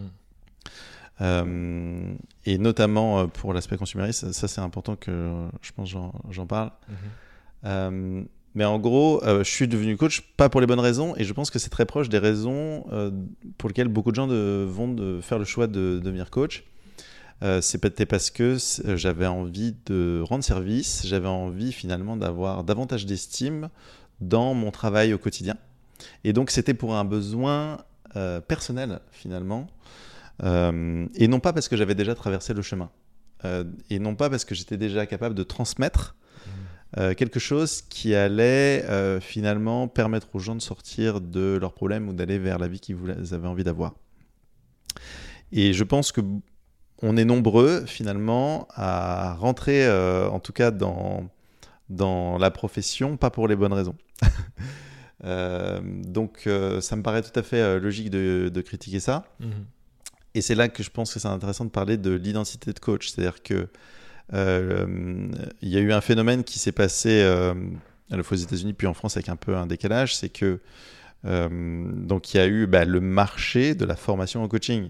Et vu que c'est un marché qui, contrairement au marché de la formation euh, universitaire en, en psychologie, est non régulé, en fait, enfin où elle a été très peu pendant assez longtemps, bah, en fait, il était facile de vendre aux gens des formations de coaching et de les vendre surtout à tout le monde et n'importe qui et sans, euh, si tu veux, une évaluation des compétences qui soit à un niveau d'exigence élevé. Donc, euh, bref, tu peux créer une armée de coachs juste parce que tu peux leur vendre une formation en coaching. Voilà. Euh, euh, Bah, c'est le- la définition du système de Ponzi, euh, Ouais. dans un sens. ouais. Ah, et donc, ouais. et, et donc, c'est ce qui s'est passé. Évidemment. Qu'est-ce qui s'est passé Bah, le, le fait que, justement, vu qu'on a pu le vendre, c'est devenu un marché, mais du coup, il y a plus de coachs euh, formés, déjà, ni que de oui. compétences avérées, ni que de besoins d'accompagnement. Ouais, et- et Mais je- le problème, c'est que tu te retrouves en plus avec un- une identité de coach. C'est-à-dire que tous ceux qui sont formés par ça, après, en fait, ils se disent je suis coach. C'est-à-dire, en fait, c'est la définition de qui je suis. Et c'est quoi Ah, le mince. problème de, Ah de ben, ça le, le problème, c'est que du coup, en fait, euh, ça devient déjà euh, un problème de précarité pour beaucoup de gens. C'est-à-dire qu'en fait, beaucoup de gens ont été attirés euh, finalement par le développement personnel pour de bonnes raisons. C'est parce qu'ils avaient des problèmes. Donc en fait, c'était responsable de s'en occuper de leurs problèmes. Mais après, on leur a Ouais. vendu une formation de coach pour éviter qu'ils fassent leur thérapie déjà. Euh, là, je suis un peu taquin, mais du coup, Ça me plaît. Continuons. mais du coup, en fait, bon, euh, maintenant je suis coach, donc maintenant j'ai intérêt à savoir euh, comment résoudre les problèmes parce que c'est même mon métier. Mais du coup, euh, c'est mon métier, mais c'est aussi souvent un déni de réalité parce que on, va pas se mentir, la majorité des coachs aujourd'hui, vu qu'il y en a trop sur le marché, ils n'ont pas de clients. Euh, et du coup, euh, ça devient une agrégation de problèmes. C'est-à-dire que déjà, ils avaient des problèmes à base, pas forcément résolus, puis euh, une identité de coach qui les contraint à faire ce métier et à ne pas rechercher de job, alors qu'en fait, ça serait souvent euh, bah, leur besoin euh, premier pour euh, justement euh, connaître la stabilité dans la vie. Ouais. Donc ils sont du coup dans l'insécurité et du coup ils proposent des services à des gens qui n'en veulent pas, tout en étant dans une insécurité financière importante. Et là, je critique pas que les coachs, je dis juste que moi aussi, je suis passé, j'ai envie de dire comme tout le monde, par ce parcours. Euh, simplement, euh, en fait, à un moment, je pense qu'il y a un choix important à faire. C'est est-ce que euh, finalement, je décide, en plus d'être coach, d'être à la fois coach et entrepreneur, c'est-à-dire finalement d'être, de, de passer vraiment dans la réalité du métier, qui est qu'en fait aujourd'hui, si tu veux être coach, vu qu'il y a ou accompagnant ou peu importe, il y a une concurrence qui fait que si tu es coach et entrepreneur, tu peux être cohérent dans le métier. Euh, mais ça veut dire quoi? Ça veut dire qu'il faut toujours continuer à travailler euh, les outils d'accompagnement de l'humain en même temps que les outils, euh, en même temps que l'entrepreneur, enfin que d'être un vrai entrepreneur. ça Mhm, mhm. euh, voilà. Ou alors, au contraire, de faire un choix qui est de se dire, bah, en fait non, je vais d'abord m'occuper de retrouver euh, une, une stabilité financière, une, un ancrage finalement dans la société, et ça commence souvent par le pro, avant euh, de euh, prétendre euh, d'accompagner les gens sur leurs problèmes. Euh, enfin voilà, donc ça c'est euh, un truc qui, enfin, Ouais, était en lien je- avec, je, ce qu'on s'est dit. je pense que là, on touche vraiment un, un nœud du problème et de la problématique qui est soulevée aujourd'hui aussi, qui est le travail de l'ombre, parce que là, on est vraiment dans, dans la démonstration euh, euh, de la puissance de l'ombre de, de ce que représente le monde du coaching, en fait, Mm. Euh, qui est en fait, euh, c'est un peu comme si on, on te passait une merde et tu la refilais aux autres, quoi. Hmm. Euh, t'as une merde chaude, t'as, t'as une bouse chaude entre les bras et qu'est-ce que tu fais avec, tu vois? Et soit t'es honnête et, j'aime bien ce que t'as dit en fait, dans le sens où à un moment t'as un choix, tu vois. Soit tu te dis bon ok d'accord, euh, c'est de la merde, j'ai de la merde plein les mains, bon. euh, qu'est-ce que je fais? Je continue, j'arrête, mais bon, je dois quand même admettre que j'ai de la merde plein les mains. Soit je peux relativement l'admettre, mais surtout je vais le, je vais la filer à quelqu'un d'autre. Hmm. Euh, et là, en fait, finalement, pour moi, on plonge dans l'ombre inconsciemment. Mm. C'est-à-dire, et, euh, et tout ça sous couvert de je coach, en fait. Je fais, le, je fais quelque chose de moralement euh, supportable, soutenable, super le prof de français. Non, en tout cas de moralement cautionnable. Et, et en fait, là, on rentre dans un truc où, où on se polarise et, on, et mais tout ça pour justifier en fait comme une forme de euh, une forme de blessure. Euh, Il y a ce thème de l'arnaque aussi, euh, de l'illusion euh, dans le développement personnel. Je pense un petit peu à ce que tu m'as dit sur Napoléon Hill. Voilà, je connais pas précisément son histoire, mais je pense que cette dynamique-là, en fait, justement, de euh, euh, finalement de, se faire arnaquer et d'arnaquer en retour, euh, c'est pour le coup, c'est un trait caractéristique de, ce- que je pourrais appeler l'ombre du développement personnel et potentiellement l'ombre collective aussi. hein. Il n'y a pas que le dev perso euh, qui, est, victime de ça, mais le dev perso, euh, comme c'est quelque chose euh, aussi d'humain, très important justement, on a, on a Mhm. cette responsabilité humaine, donc de, des choses qui sont pas strictement, euh, euh, tu vois, confinées au, euh, à un monde peut-être plus on va dire plus sec de, de l'économie, et bah il y a, ça, ça peut devenir assez moche rapidement en fait. Euh, donc voilà, je trouve ça assez fascinant. Et pour moi, c'est là pour moi on touche vraiment à ce côté-là de, l'ombre en fait. Et est-ce que tu est-ce que acceptes cette ombre euh, Qu'est-ce que tu fais avec Euh, C'est ça qui, détermine au final, qui détermine bah, ton avenir en tant qu'individu, mais aussi tu as une responsabilité collective pour moi dans ce sens-là. Ouais, et ça nous amène du coup à, notre ombre individuelle. Vous, comment est-ce que vous euh, considérez que vous bossez sur votre ombre? Déjà, comment est-ce que vous apprenez à, à connaître ce qui se cache dans votre ombre? Alors, euh, on a parlé de- d'ombre et de lumière, et Mhm. euh, justement pour moi, tout ça c'est lié au travail de la conscience d'abord, et en partant sur, du fait que, que finalement l'ombre c'est quelque chose qu'on ne voit pas, qui est dans l'obscurité, donc qui, euh, dans un état original, euh, est, euh, est dans l'inconscient. On n'est pas conscient de ça, on le devient par la force des choses. Mhm. Parce que, bon, je pense qu'on peut se mettre d'accord sur le fait que chaque être humain cherche à évoluer d'une manière ou d'une autre. Donc on se retrouve confronté à ça, en fait. Et, euh, et voilà, il y a- et- mais le problème, c'est que l'ombre, c'est l'ombre, par définition. Donc euh, elle va toujours, euh, je sais plus si c'est toi, Mourad ou Hugues, mais elle va toujours, qui, qui avait, euh, qui avait mentionné ça, elle va toujours chercher euh, à échapper, en fait, au final, à, à la lumière. Donc c'est là toute la difficulté du travail. Et est-ce que tu peux me répéter ta question? Comment est-ce que vous bossez sur votre ombre? Alors comment est-ce qu'on ouais, comment est-ce qu'on travaille dessus? Bah, Pour moi, le premier, le premier élément, c'est juste d'être conscient, d'en être conscient, de savoir ce que c'est. Euh, c'est peut-être, euh, je dirais, l'identification. Et je pense que ça, déjà, c'est quelque chose de... C'est déjà un gros morceau. Très franchement. Euh, c'est déjà un gros morceau. Donc, euh, accepter le fait que ça existe. Accepter ouais, le fait accepte- oui, voilà, accepter le ni fait tout que blanc ça... ni tout noir, on Bien est des sûr. êtres humains, donc imparfaits. Euh, pour moi, c'est aussi, euh, ça a été aussi lâcher la quête de perfection et d'absolu. Euh, M'accepter, euh, accepter de plus vouloir euh, tout changer chez moi, accepter que j'ai certaines qualités, certains défauts, et, et apprendre aussi à aimer ça, en fait, à aimer autant euh, mes qualités que mes défauts. Mhm. Euh, ça, c'est un élément de réponse pour moi. Qu'est-ce que tu dirais, Hugues? J'ai beaucoup de choses à répondre à ça. Déjà, le l'ombre dans une... Enfin, parce que c'est Jung qui a donné la définition euh, moderne de, de l'ombre. Et pour lui, euh, c'est quand même euh, vraiment euh, quelque chose que non seulement on connaît pas, typiquement, Mm. mais typiquement aussi qu'on ignore. Et pour moi, ça va chercher assez loin.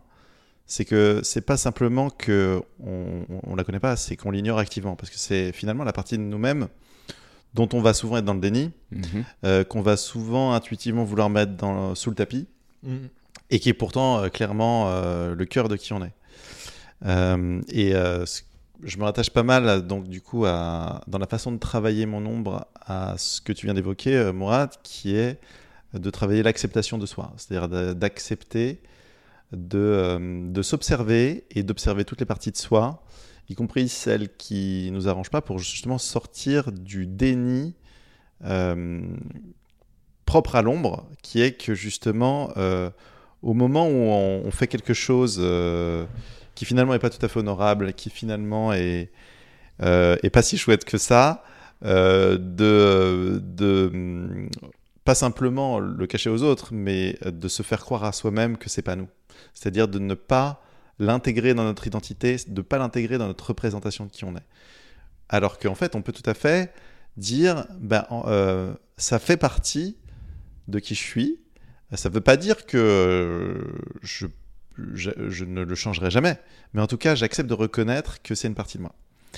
Euh, donc ça, c'est une des façons euh, qui pour moi est hyper importante dans, mon quotidien, c'est que j'estime que si je fais des actes, ben c'est qui je suis. Voilà. Ce qui ne veut pas dire que je serai éternellement ça. Mais en tout cas, euh, pour moi, rien n'est plus fidèle de qui est une personne que ses actes. C'est vrai pour moi et pour les autres dans ma vision des choses. Après, il y a un autre exercice que je trouve très intéressant sur, enfin deux autres exercices qui me paraissent très intéressants sur le travail de l'ombre. Il y en a un qui est très connu qui est de qui est assez marrant c'est de, de, trouver euh, enfin de faire une liste des, des gens qu'on admire beaucoup et des gens euh, que on déteste euh, eh ou avec qui on s'entend pas complètement d'accord et en fait on va on va citer leurs trois qualités principales et leurs trois défauts principaux et typiquement on va dire pour les défauts euh, principaux des, par exemple, des gens qu'on déteste, les raisons qui font qu'on déteste, de reconnaître que soit c'est une partie de nous-mêmes mhm. qu'on ne veut pas euh, finalement actualiser, euh, soit ça dit vraiment quelque chose par rapport à un, refus de réalité, un déni de réalité qu'on a, soit ça dit quelque chose de nous d'important par rapport à notre ombre, d'une autre façon un peu plus indirecte. Euh, et après, bon, il y a d'autres euh, facettes de cet exercice, mais c'est ça le cœur de l'exercice. Après, il y a un autre euh, exercice peut-être d'un tout petit peu plus haut niveau que, j'adore sur l'ombre, mais qui pour moi est le, presque le, plus important pour, pour vraiment travailler ça, que j'ai tiré d'Eben Pagan. Alors, Eben Pagan, c'est un, un, accompagnant très connu aux États-Unis qui a commencé par de la séduction, si je me souviens bien. Oui, puis de, puis de la PNL, du dev perso, puis du marketing digital, euh, et puis maintenant... Il a tout fait. ouais, ouais, ouais, il est... le, grand chelem. Il a fait le grand chelem. Euh, mais il a une approche qui me paraît euh, extrêmement intègre, et c'est ça que j'aime beaucoup chez lui. Et euh, bref, euh, l'exercice, c'est euh, l'exercice d'observer chez soi les comportements chimpanzés. C'est-à-dire qu'il estime qu'il y a en nous 80, enfin c'est pas de lui, c'est d'après ses recherches anthropologiques, mais il y a 99% de nos comportements qui sont des comportements chimpanzés. Et, du coup, ça rejoint en fait la notion d'inconscient et, d'ombre, c'est que on n'est pas en contrôle, autant qu'on veut bien le croire, de ce qu'on fait. Euh, ça, c'est vraiment euh, des choses qui ont été amenées beaucoup par Freud et Jung, mais qui se retrouvent aussi dans ces théories anthropologiques de genre, ben, finalement, c'est le chimpanzé à l'intérieur de nous qui a le contrôle et pas forcément la partie consciente de nous. Et la partie consciente de nous, elle a, elle a du contrôle, mais finalement, euh, assez, assez modeste. C'est-à-dire, on va pouvoir influencer peut-être euh, d'un degré ou deux euh, si on veut vers la gauche ou vers la droite, mais pas beaucoup. Et finalement, le travail sur l'ombre, c'est parfois simplement un travail d'observation et mmh. d'acceptation, et notamment d'acceptation de, de l'animal en nous qui va avoir la pulsion ou le, d'assouvir une addiction. qui va avoir un besoin, non pas un besoin évolué, mais un besoin primaire finalement. Euh, et donc c'est pour ça que même dans la vision de Jung de, de, l'ombre, en fait, il revient beaucoup sur le côté primaire de, de l'ombre. Mhm. Euh, je pense à très juste titre, parce que souvent, euh, c'est parce qu'on on a ces besoins primaires, ces besoins animaux, qui fait que ben, on a cette part d'ombre. Et, et, donc enlever la couche de déni, ben, ça se fait souvent pour moi en simplement nous observant au moment même où on, a euh, le chimpanzé en nous qui va, euh, parce qu'il a faim, attaquer un paquet de chips et, et le bouffer de façon gloutonne alors qu'on avait pris la décision de ne pas faire ça. Ou. enfin voilà. Et donc, et le, ce qu'il dit comme indication pour réussir l'exercice, c'est qu'il dit attention, Le chimpanzé est un animal très craintif. Dès que vous le regardez, il prend peur et il s'enfuit. Hmm. Vraiment euh, dans le coin, et en fait, il fera style qu'il n'était pas là. Mhm. Euh, et donc, en gros, dès que, ce qui est très intéressant, c'est que dès qu'on commence à s'observer en train d'être euh, en train de, de, de répondre à ses besoins primaires, eh bien, en fait, le déni est tellement proche que, en fait, euh, c'est hyper dur de maintenir l'observation. Ne serait-ce que maintenir l'observation de ce qu'on est en train de faire est difficile parce que euh, euh, ça nous arrange tellement pas. voilà. Et donc cet exercice-là, je trouve fascinant euh, en la matière. Bah ouais, c'est super intéressant. Moi, je, je, je pense qu'aujourd'hui, je suis à un endroit où c'est très difficile parfois de prendre certaines décisions parce que j'observe toutes les parties à l'intérieur de moi et notamment de plus en plus mon ombre et, et, simplement de voir est-ce que cette décision est réellement juste et vient d'un bon endroit ou euh, est-ce qu'il n'y a pas euh, derrière ça des volontés euh, plus sombres? Je vais vous donner un exemple. Pendant très longtemps, j'ai été monsieur nice guy, quelqu'un de très gentil. J'avais beaucoup de mal à dire non et j'avais beaucoup de mal aussi avec la confrontation.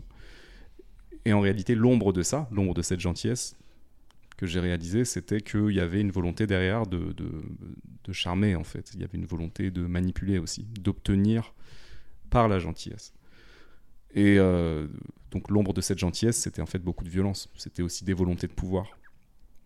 Et donc aujourd'hui, je suis euh, très souvent en train de me poser cette question est-ce que ce- l'action que je veux accomplir, exemple, je veux aider quelqu'un, de quelque manière que ce soit, est-ce que ça vient d'un bon endroit? Ou est-ce qu'il n'y a pas un truc derrière un petit peu plus sombre qui, qui me contrôle. Euh, C'est pas, euh, je dis pas ça en mode euh, je veux euh, c'est le combat ombre-lumière et du coup l'ombre elle est méchante et la lumière elle est gentille, il faut que ça vienne toujours de la lumière. C'est pas ça, c'est plus compliqué que ça. Mais c'est simplement me dire est-ce que c'est euh, le geste juste, est-ce que c'est une intention juste? Ou est-ce qu'il n'y a pas une intention cachée derrière? Et en tout cas, quand je fais quelque chose aujourd'hui, j'essaie de me dire bah, est-ce que je suis au clair avec mes intentions? Ce qui n'est pas toujours le cas. Et ça, c'est très difficile. Pour moi, c'est aussi ça l'exercice c'est quand tu fais quelque chose, euh, vraiment t'interroger sur l'intention. Donc il y a- l'intention en superficie et il y a peut-être quelque chose dans ton ombre justement dont tu n'es pas forcément conscient.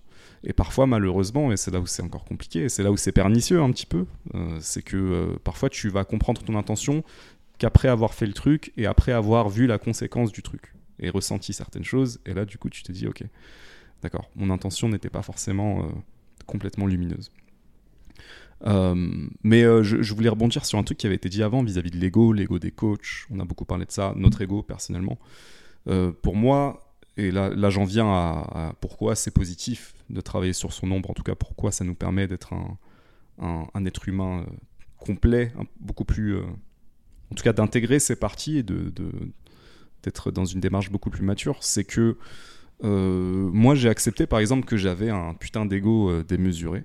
Je l'ai accepté. Euh, Mais euh, mon travail, ça a été plutôt de le remettre à un, à un bon endroit. Mm. Donc voilà, cette histoire de gentillesse, de, de plaire, de chercher à prendre pouvoir de manière plus ou moins détournée. J'ai, je travaille en tout cas à laisser ça de côté et comprendre qu'il y a un ego chez moi qui est assez fort. Euh, mais ça peut aussi être un moteur. C'est la raison pour laquelle, euh, sans doute, j'ai commencé ce podcast. Une, de- une d'entre elles, en tout cas. Donc euh, tra- le travail de l'ombre aussi, pour moi, c'est aussi ça. C'est aussi reconnaître certains trucs et ne pas forcément chercher à les changer.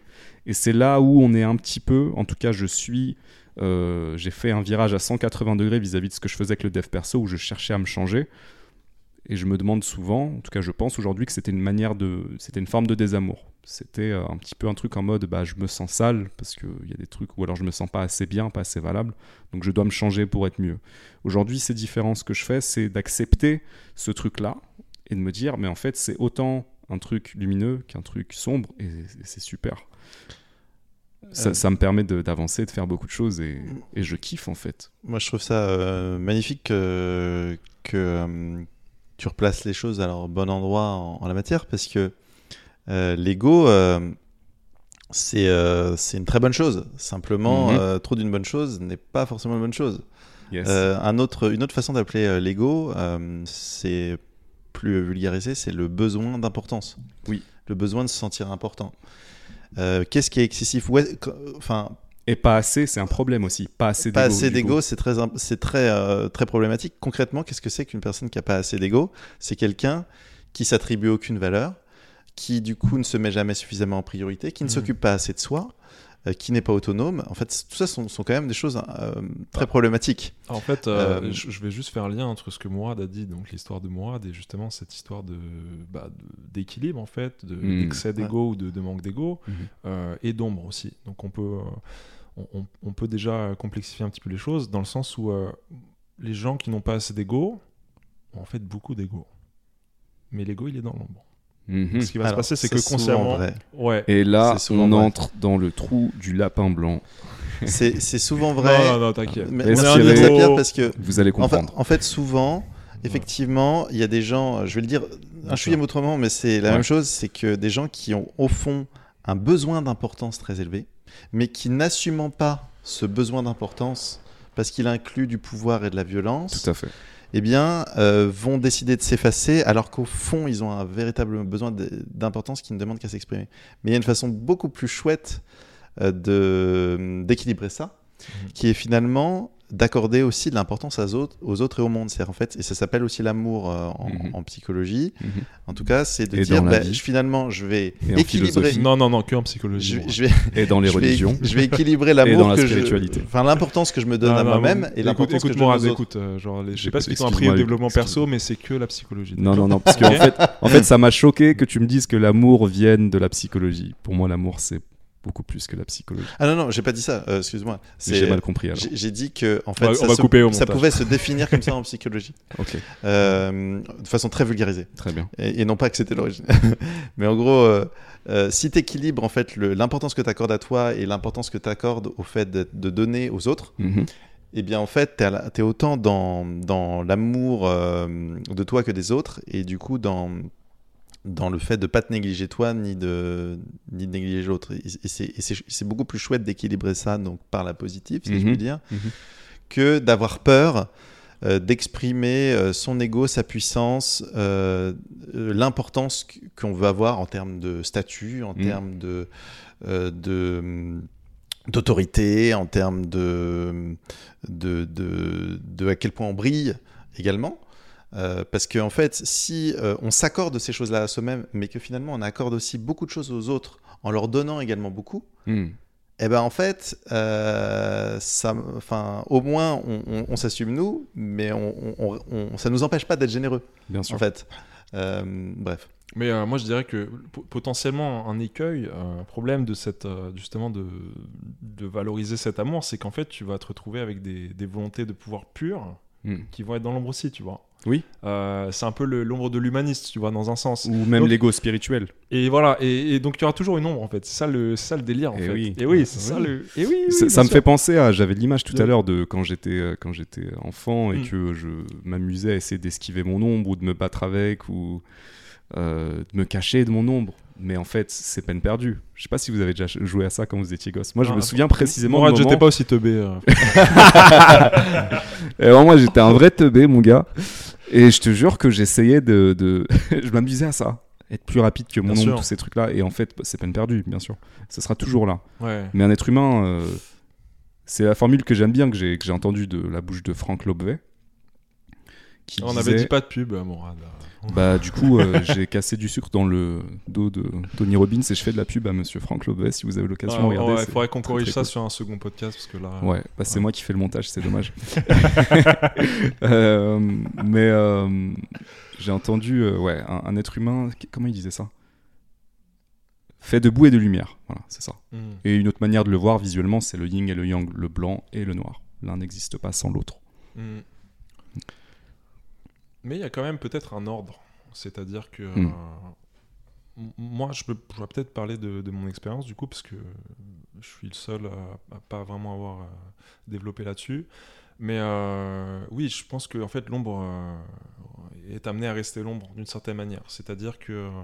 Euh, Hugues, tu avais parlé justement des qualités, que, ce sont des, des qualités inférieures.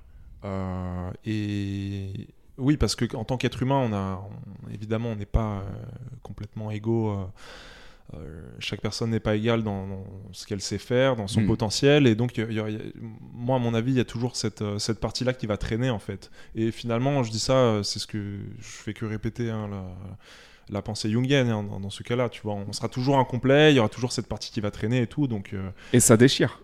Et de quoi? Et ça déchire. Et ouais, en, en tout cas, euh, si Alors. oui, d'un point de vue, euh, d'un point de vue humain, euh, de l'expérience humaine, oui, c'est ça qui fait qu'on est comme ça, tu vois. Bah ouais, et, et, Mais- euh, et, euh, on a, est-ce qu'on n'a pas tous des amis ou des, des- de la famille ou même des collègues, peu importe, en tout cas des gens dont on aime les défauts?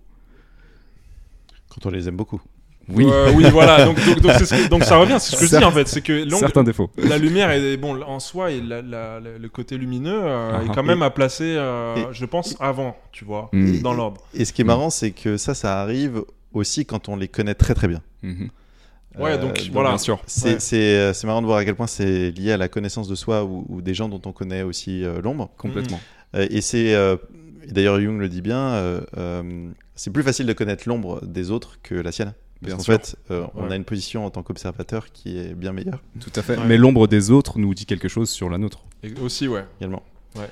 Euh, et en gros, euh, enfin, ce que vous venez d'évoquer, ça, ça m'évoque euh, aussi pas mal le travail sur euh, le talent, parce que dans, dans l'idée du talent, c'est euh, partir du principe que justement, comme le dit euh, Jung, on a très peu de contrôle sur notre ombre. Sur notre ombre. Autrement dit, notre ombre, euh, a- ça fait partie de notre nature profonde qui revient toujours au, au galop. Mhm. Ouais. Donc, euh, on peut partir du postulat que bah, on a très peu de, de contrôle sur une vaste partie de, de qui on est, et plutôt être dans la démarche d'accepter que de changer. Euh, ok, je vais accepter, euh, je vais m'observer en train de le faire et d'accepter. Et euh, paradoxalement, ça peut nous rendre euh, énormément de pouvoir sur nous-mêmes. Euh, parce que euh, justement, on n'est pas dans le- euh, en train de se surestimer au, au point de penser qu'on peut tout changer directement. Au contraire, euh, on a la modestie de se rendre compte que finalement notre contrôle, il n'est pas plus que ce qu'il est, c'est-à-dire un, un petit pourcent au moment où on est vraiment en- plein d'énergie, en forme, Mhm. et où on peut changer des petits détails de notre vie. Mhm. Et ce qui est intéressant dans le travail sur, euh, sur euh, le, le talent, c'est qu'on va chercher notre ombre, mais uniquement celle qui est dans l'action, dans le plaisir. Donc en gros, on va chercher juste une partie isolée de l'ombre qui est celle dans laquelle on, on aime agir Mhm. et dans lequel par exemple on va euh, vexer les gens, dans lequel on va pas pouvoir s'empêcher. Euh, donc c'est Mm. tous ces actes manqués où en fait on peut pas s'empêcher de euh, faire sur le monde, on peut pas s'empêcher de faire ça, qui est souvent symétrique avec les moments où en fait on réussit dans le plaisir et où en fait on fait des choses qui euh, nous apportent à la fois estime mais aussi plaisir dans l'action. Et cette partie de l'ombre là, ce qui est marrant, c'est que elle apporte de la valeur quand elle est mise dans le bon contexte. Et donc euh, tu parlais tout à l'heure, euh, Mourad, de je vérifie, par exemple, avant de faire quelque chose, l'intention, si l'intention est pure. Mais l'avantage quand on utilise finalement ce plaisir dans l'action, ce flow, c'est que même si l'intention n'est pas pure, l'impact peut être positif. Mhm. Euh, parce que euh, la- la- la- euh, si on se ment pas à nous-mêmes, souvent on n'a pas le temps de se poser la question de notre intention avant d'agir. Mhm, la bien majorité de nos actions, elles vont être euh, inconsciemment euh, déjà déterminées avant le moment où, où, euh, on, on entreprend l'action. Mhm. Et d'ailleurs, on peut l'observer par IRM, c'est voir que la majorité du temps, avant même de, de pouvoir verbaliser ce qu'on va faire ou avant de, de pouvoir penser qu'on a décidé, décidé quelque chose, on peut déjà observer quelle va être la, la décision euh, dans de nombreux cas euh, par imagerie. Intéressant. Et, et du coup, euh, en vrai, si, si on accepte finalement à quel point on a peu de contrôle, on peut se dire, bah, en fait, je vais finalement non pas chercher à changer directement ce que je vais faire, mais juste chercher à me mettre dans une situation où je sais que mes automatismes vont résulter en un impact positif. Euh, exemple, euh, bah, moi j'ai, on va dire, ce, ce- cette ombre euh, pour parler de la mienne, qui euh, consiste à dire euh, trop souvent aux gens la vérité. Euh, Mm. bah, en fait, plus je me mets dans un contexte où les gens ont envie de l'entendre, plus automatiquement je vais leur apporter quelque chose qui va leur amener de la valeur. Donc typiquement dans, dans réussir dans le plaisir. Donc voilà, donc par exemple les gens qui viennent vers moi pour avoir une meilleure connaissance d'eux-mêmes, Mhm. souvent bah, automatiquement ça va donner un impact plus positif. Si à l'inverse je me mets dans un contexte où euh, bah, les gens veulent surtout, surtout pas l'entendre, en tout cas pas maintenant, ben, en fait, ça va générer un impact plus négatif. Mm. Donc, plutôt que de travailler sur euh, euh, le comportement lui-même, on travaille plus sur la systémique la- de la situation dans laquelle on se met pour être en situation d'échec ou de succès. Et, et pour moi, ça rejoint en fait l'intention de base que proposait Jung, qui est de se dire bah, finalement, euh, surestimons pas trop euh, ce qu'on peut faire dans, dans cette histoire. Oui, il y a un côté humiliant euh, dans l'ombre, en fait, de par définition, enfin, de- du fait que ce soit justement ce côté, finalement, qui est un peu... Il y a un côté brut, en fait, pas, Mm. pas raffiné du tout, quoi. Mm, mm. Peu importe la personne, c'est voilà, c'est la, la quatrième roue qui est un peu pétée, quoi, tu vois. Et euh, ouais, moi j'entends dans, dans les réponses qu'il y a pas mal. Alors non, déjà je voulais poser une question, Hugues. Euh, je pense que c'est une question vitale. Euh, comment tu as su que c'était ton ombre? Le fait de euh, justement de dire la vérité aux gens. Sachant qu'on a, Alors, on, ça- on s'est mis d'accord, on, s'est- on a voilà, l'ombre, le chimpanzé que tu vois pas. euh, comment tu voilà, comment t'as as pris la photo euh, Qu'est-ce qui s'est passé? Euh, il y a plusieurs façons de répondre à cette question. Je pense que la première fois où je l'ai réalisé, c'est quand j'étais euh, petit et que je faisais euh, pleurer mes maîtresses quand euh, je leur expliquais au moment où elles se trompaient sur ce qu'elles proposaient comme savoir que j'avais détecté qu'il était faux. T'en as fait pleurer plusieurs. oui. Et en fait, j'ai cette. j'ai cette, faculté, on va dire, euh, analytique, qui est que quand euh, j'identifie des récurrences, je me rends compte que il y a une raison et une cause à, ça. Et donc, j'ai rapidement, enfin, même petit, j'avais conscience que euh, j'avais trop tendance à dire la vérité. Parce que euh, je voyais que souvent, ça, rentre, ça rencontrait pas, en fait, le l'accueil que je, je pensais. Parce que, en fait, la vérité, c'est qu'on est tous un peu différents. Et moi, j'adore qu'on me- m'apprenne des choses, qu'on me dise des vérités sur moi, sur les autres. En fait, je, suis, je suis curieux de ça, avec de ça dans mon système de valeurs. Ça, on a tous des valeurs un peu différentes. Mais j'ai rapidement constaté que voilà, ça plaisait pas. Mais ce qui s'est passé, c'est que dans un premier temps, du coup, euh, je me suis renfermé. C'est-à-dire que du coup, euh, bah, vu qu'elle n'était pas bienvenue, bah, j'ai commencé à pas dire grand-chose. Et en fait, c'est plutôt quand euh, je me, bah, je me suis réaffirmé euh, que j'ai repris confiance en moi, que je me suis rendu compte, ah ouais, mais en fait, il y a des contextes où c'est le bienvenu. Il y a des contextes où en fait les gens Tu avais quel âge quand c'est arrivé euh, cette, cette transition euh, Ah ouais, alors c'est c'est arrivé vachement tard. C'est ça qui est, qui est terrible, c'est que... Je veux dire, la première transition, quand tu disais au début que tu étais. Justement, tu avais ce, ce- cet aspect-là de ta personnalité que tu l'as réprimé, de ce que j'entends. Ouais, alors ça, c'est arrivé tellement jeune que je saurais pas situer l'âge exact. Par contre, ce que je peux te dire, c'est que le moment où j'ai réalisé que ben non, ça peut vachement intéresser d'autres gens. Il y a des gens qui sont demandeurs que ça, qui en fait, à, à qui ça rend vraiment service. Ça, je l'ai réalisé autour de 25 ans. Ok, d'accord. Donc, euh, et, là, en fait, ça a ouvert des perspectives euh, énormes. Parce que je me suis dit, mais, euh, en fait, finalement, qui je suis au fond, ça peut être l'opportunité pour d'autres gens de, bah, de- d'améliorer leur vie. Ça peut être l'opportunité pour moi de faire des choses qui me plaisent. et du coup, je me suis dit, mais c'est formidable. Et ce que je retire de ça, c'est la question qui souffle le plus de pas te connaître? C'est en fait, ok, toi, euh, moi, euh, moi, on a chacun des, partis pris, on a chacun des, euh, automatismes. Et en fait, qui, qui sont les personnes qui souffrent le fait de ne pas connaître Hugues dans ce qu'il a de plus naturel et qui automatiquement va analyser telle et telle chose et apporter des perspectives par rapport aux, situations que rencontrent les gens.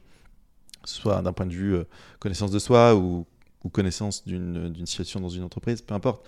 Mais en tout cas, euh, il y a un endroit où euh, notre, aut- nos automatismes, la façon dont on fonctionne spontanément, euh, bah, c'est l'ombre, mais il y a aussi le, le moment où en fait les gens sont demandeurs de ça Mm. et où ça se transforme en une opportunité.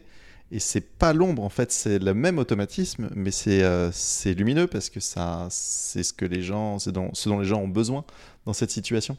Et souvent, euh, l'ombre pour moi, c'est le fait qu'on n'arrive pas à contrôler. On n'arrive pas à contrôler le fait que là, dans cette situation, bah tiens, les gens, ils ont juste pas envie d'entendre la vérité. Ils ont juste pas envie. Mm. C'est pas le moment, c'est pas la situation. Et donc finalement, c'est mon absence de contrôle euh, du, mon absence de calibration de la situation aussi, Mm. euh, qui fait que bah, je vais rentrer dans un comportement qui, euh, qui est généré par mon ombre. Mais ce qui pour moi plus fort et plus moderne comme vision, c'est l'automatisme de, de- qui est généré par les conduits neuronaux qui euh, sont une autoroute et qui euh, bah, libèrent exactement la même chose qu'il a toujours fait la veille et depuis euh, 35 ans maintenant, tous les jours, à faire exactement le même truc. Tu sais que 35 ans, c'est euh, l'âge euh, à partir duquel Carl Jung acceptait d'avoir des disciples. En fait, il considérait qu'avant les 35 ans, euh, c'est mort. Vous n'êtes pas assez mature, les gars. Et les meufs, Mm. d'ailleurs, rentrez chez vous. Mais euh, je sais pas pourquoi précisément euh, l'âge de 35 ans, pour lui, c'était important. Euh, On pourrait dire que peut-être c'était la longévité était de 70 ans et, Mm. et c'est la moitié de la vie en fait. En tout cas, il y, y a ce thème d'arriver à la moitié de la vie et qu'à partir de ce moment-là, bah, tu te rapproches de la mort par définition. Ah bah mince, Voilà. j'avais pas réalisé que Ah. l'anniversaire que j'avais eu il y a quelques jours euh, signifiait ça. Ah Désolé. c'est déprimant du coup. on- Oups. Il n'y a pas des gens qui essaient d'être immortels en ce moment, par hasard? Si, Tony Robbins. Euh, bim.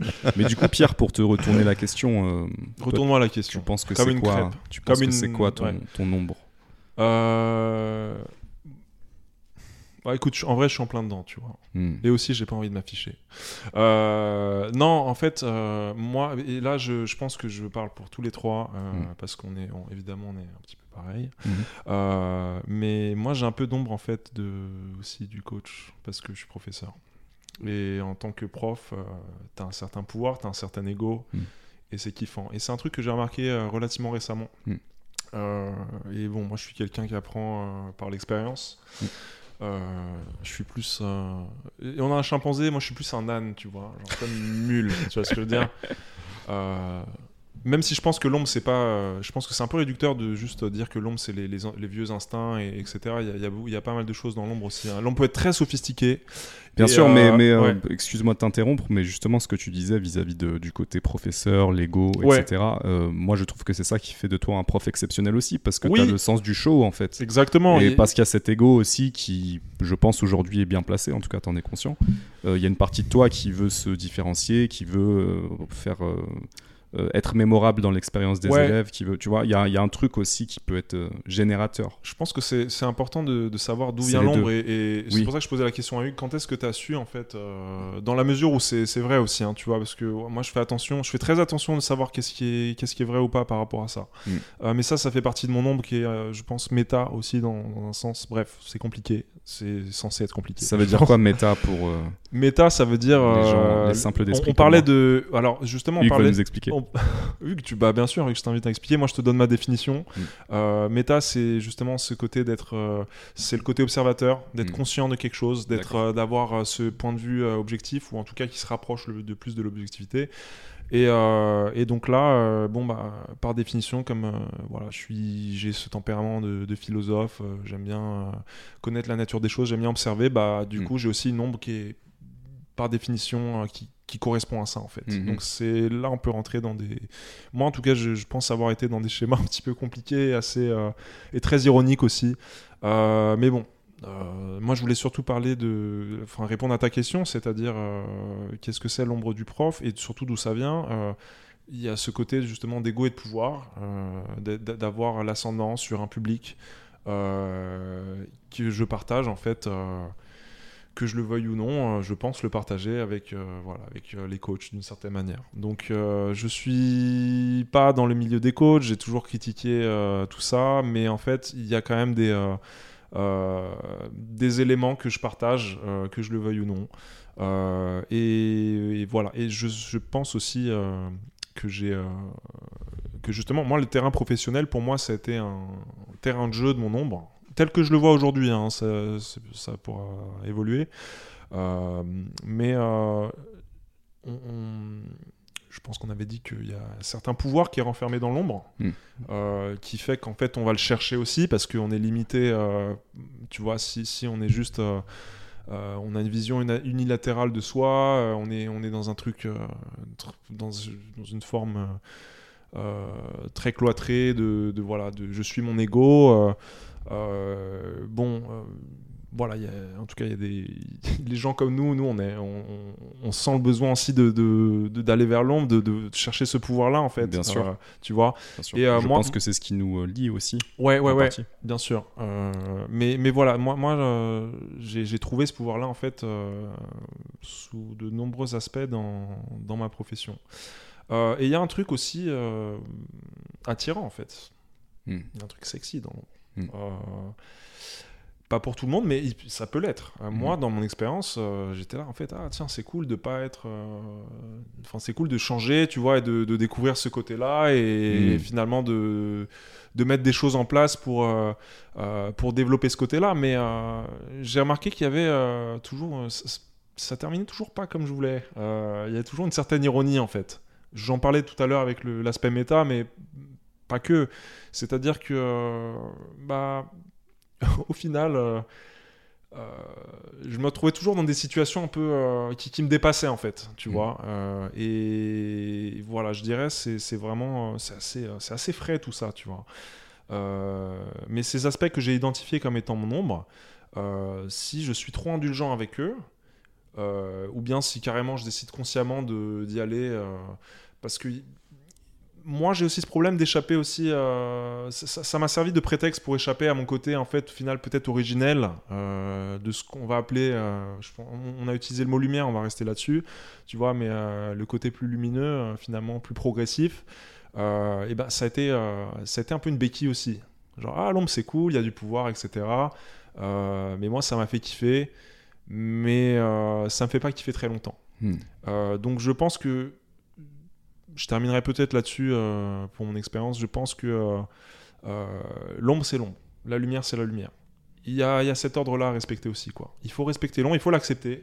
Je pense que c'est, on est tous d'accord que l'acceptation c'est le, c'est un indispensable. Euh, mais après voilà, euh, moi j'ai eu cette expérience-là et je le vois aussi euh, chez les autres. Donc tu es dans une recherche d'équilibre en fait, Bah, je suis dans une recherche. je- consciente. on peut revenir aussi sur la, troisième situation de la troisième citation pardon de Jung. Ouais. La troisième Est-ce que qui tu peux était- la ouais Il ne s'agit pas d'atteindre la perfection, mais la totalité. voilà là, il y a une idée de totalité en fait. Et euh, bah, Jung, la psychologie de Jung est basée sur l'union des opposés, qui est d'ailleurs ça vient pas de lui tu vois, mais lui il a il a théorisé ça dans, dans son cadre à lui en fait, Bien dans sûr. le cadre voilà de J'ai envie de te dire, c'est un truc Ouais. qui s'observe aussi dans la nature. C'est l'idée de la dualité euh, Ouais. chez les bouddhistes. C'est l'idée que euh, le blanc n'existe pas sans le noir. c'est Oui, l'idée oui. C'est l'idée que pour générer de l'électricité, tu as besoin d'un pôle plus et d'un pôle moins. Mais la question, c'est est-ce que tu le fais consciemment ou pas? Parce que en, en vérité, euh, pareil, hein, je, Jung l'a dit, je, je l'observe moi-même. si, si tu le fais pas consciemment, ça arrive en fait.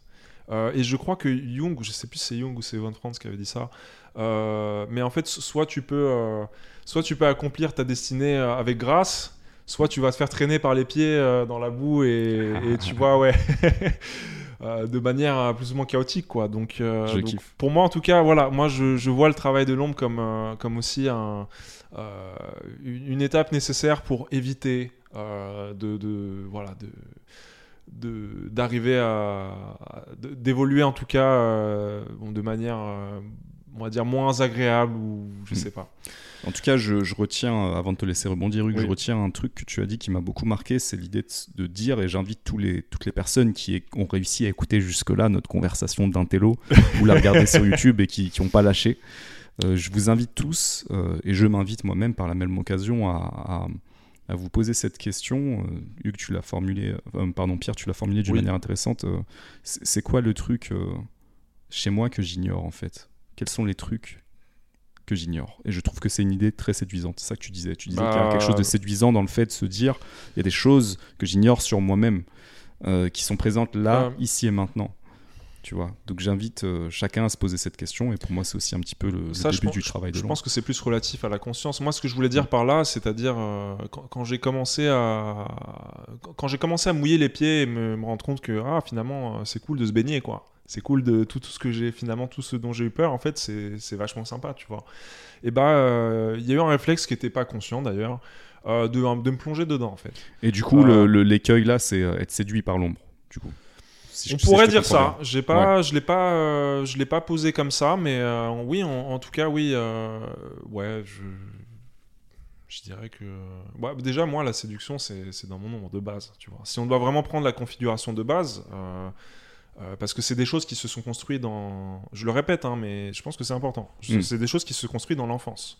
Euh, c'est des Bien schémas, sûr. c'est des patterns. C'est des- Ouais. c'est pour ça que c'est aussi chiant. Alors euh, là, j'ai envie voilà. de te dire bienvenue au club et j'ai envie de te dire on pourrait en parler pendant trois heures. Voilà, exactement. C'est pour ça que je veux pas en parler. Oui, euh, oui. Je veux pas trop, mais mais mais tu vois, euh, il y, a- il y a beaucoup de choses ici qui sont un peu enterrées dans, dans l'enfance aussi, et c'est pour ça. C'est pour ça que Complètement. Hugues, je, euh, je connais pas ton enfance, mais je pars du principe que tu, c'est un truc que tu as, que, que, que c'est vrai ou que c'est proche de la réalité, euh, et je trouve ça assez admirable, tu vois, de d'arriver au point où ton enfance, ou pourquoi.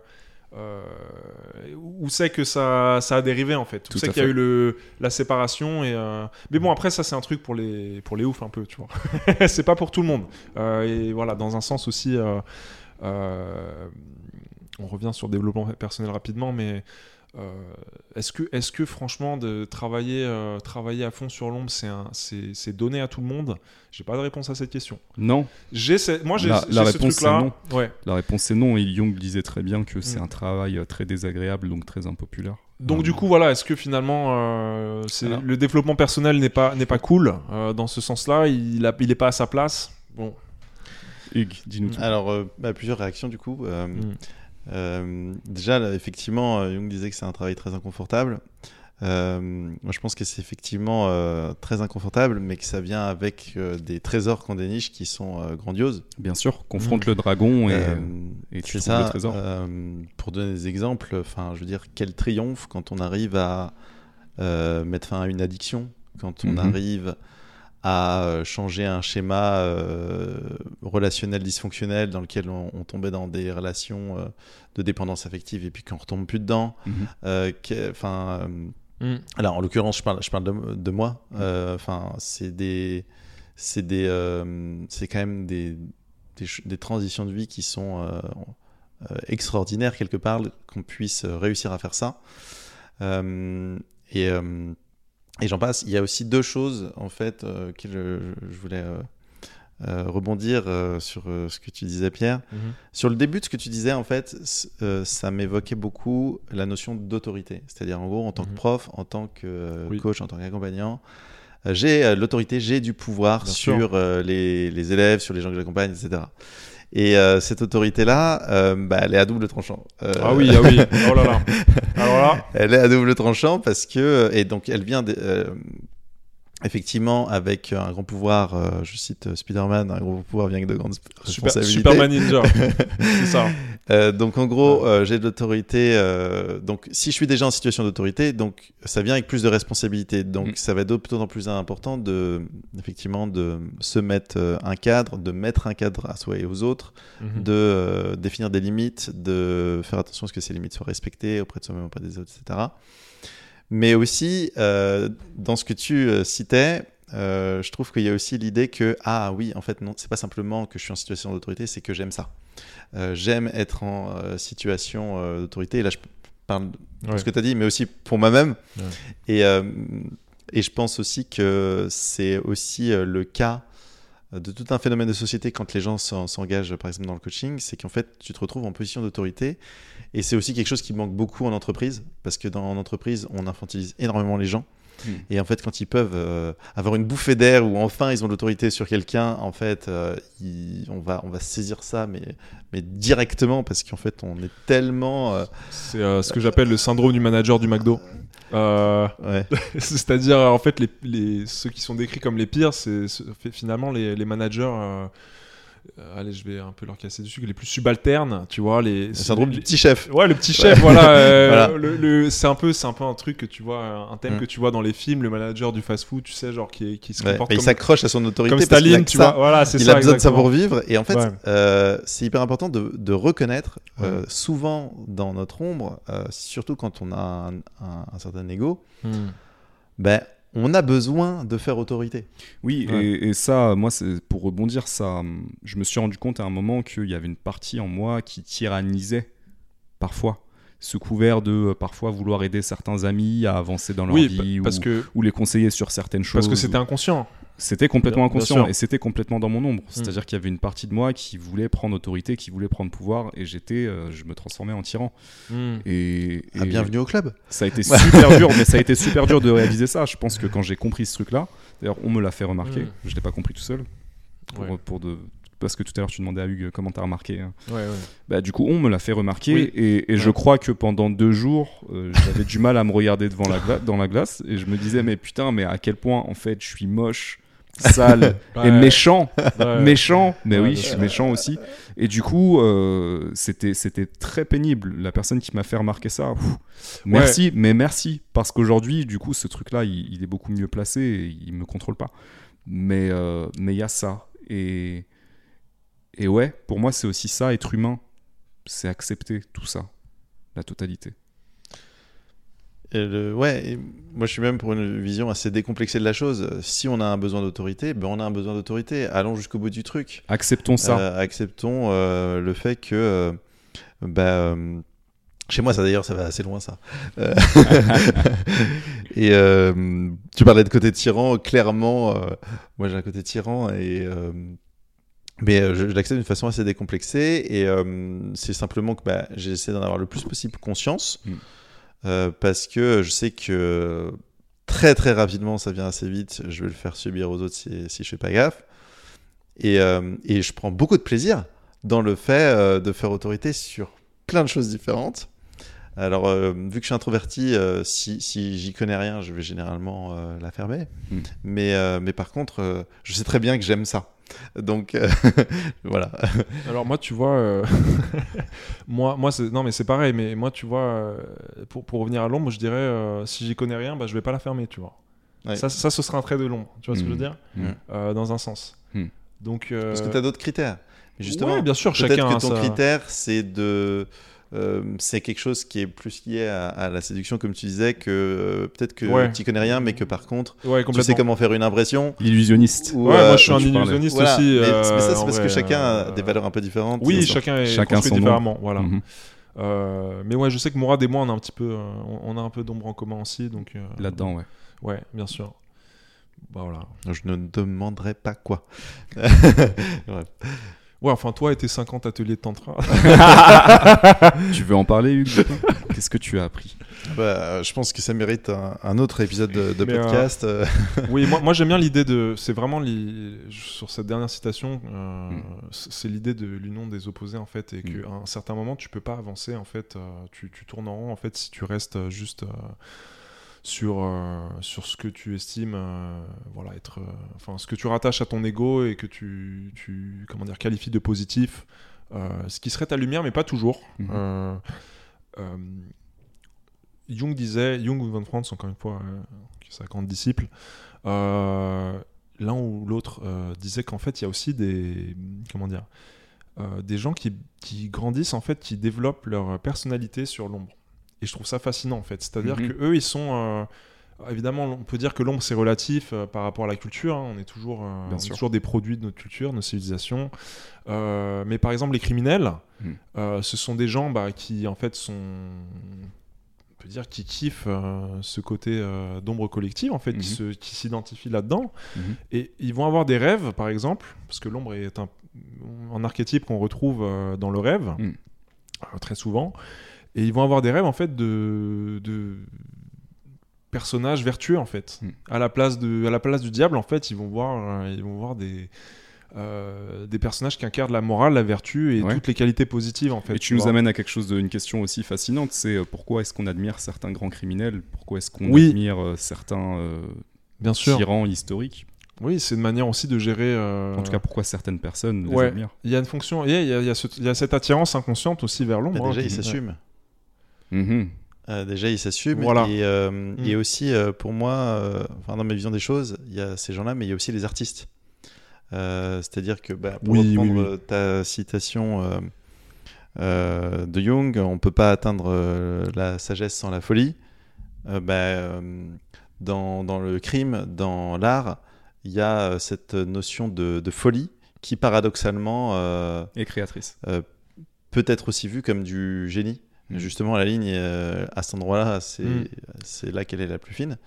Euh, Parce que justement, euh, on est dans une authenticité et qui va plus loin, et, et dans une expression de soi qui va plus loin que dans la vie de tous les jours, où souvent, bah, on va pas s'assumer, pas, on va mettre ça sous le tapis, on, on va sauver les apparences.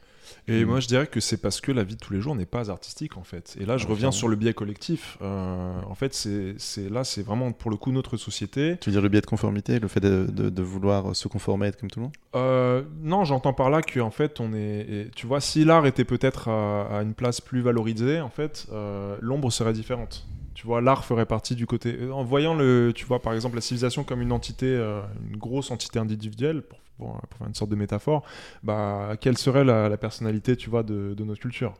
Et, euh, et dans ce cas-là, qu'est-ce qui est refoulé dans l'ombre? Qu'est-ce qui, qui est mis en valeur? Et moi, pour le coup, je pense que, ouais, l'art, en tout cas, aujourd'hui, il est plutôt dans l'ombre, je dirais. Mais bon, après, ça se discute. euh, voilà, c'est un autre sujet. euh, mais oui, en effet, il y a des traits qui sont, euh, il y a des traits spécifiques qui peuvent être dans l'ombre dans une culture et pas dans l'autre. Et voilà, ça Mhm. va faire que il y a aussi des individus qui vont être, on va dire, catalogués comme étant mauvais et ça va, ça va les façonner aussi, tu vois, d'une certaine manière. Voilà. Donc la question aussi par rapport, tu disais les, les criminels, euh, moi je pense à Pablo Escobar, quoi. C'est- Il y a Mm. eu tout un engouement autour de lui, alors que si tu vas parler de Pablo Escobar à Andrés, euh, il va tirer la gueule, quoi, tu vois. Bien sûr. Euh, donc euh, ouais, qu'est-ce que, qu'est-ce Andrés, final- c'est un ami colombien. c'est un ami colombien De la même manière. on- que, j'appelle d'ailleurs pour rigoler, je l'appelle Bad Hombre, tu vois. Ouais. Je- voilà, qu'est-ce que ça veut dire aussi ça mais, De la ouais. même manière, on pourrait entrer dans- sur un sujet sulfureux, mais il y a une guerre aujourd'hui entre la Russie et l'Ukraine. C'est un, ouf. Là, je vous amène, les gars, dans un territoire glissant. Quand j'ai. euh, Alors, rien ne justifie l'invasion euh, d'un pays par un autre pays, pour moi, rien, je le dis très clairement. Mais quand j'ai vu le traitement médiatique du début de cette guerre, c'était pour moi, il y a un méchant et il y a des gentils. En tout cas, euh, si vous, si considérez. doxa, oui. c'est- Voilà, si vous vous considérez comme euh, des adultes un, un tant soit peu matures, vous Mhm. comprenez qu'il y a des histoires de géopolitique, qu'il y a certaines réalités Bien sûr. que c'est beaucoup plus compliqué que ça.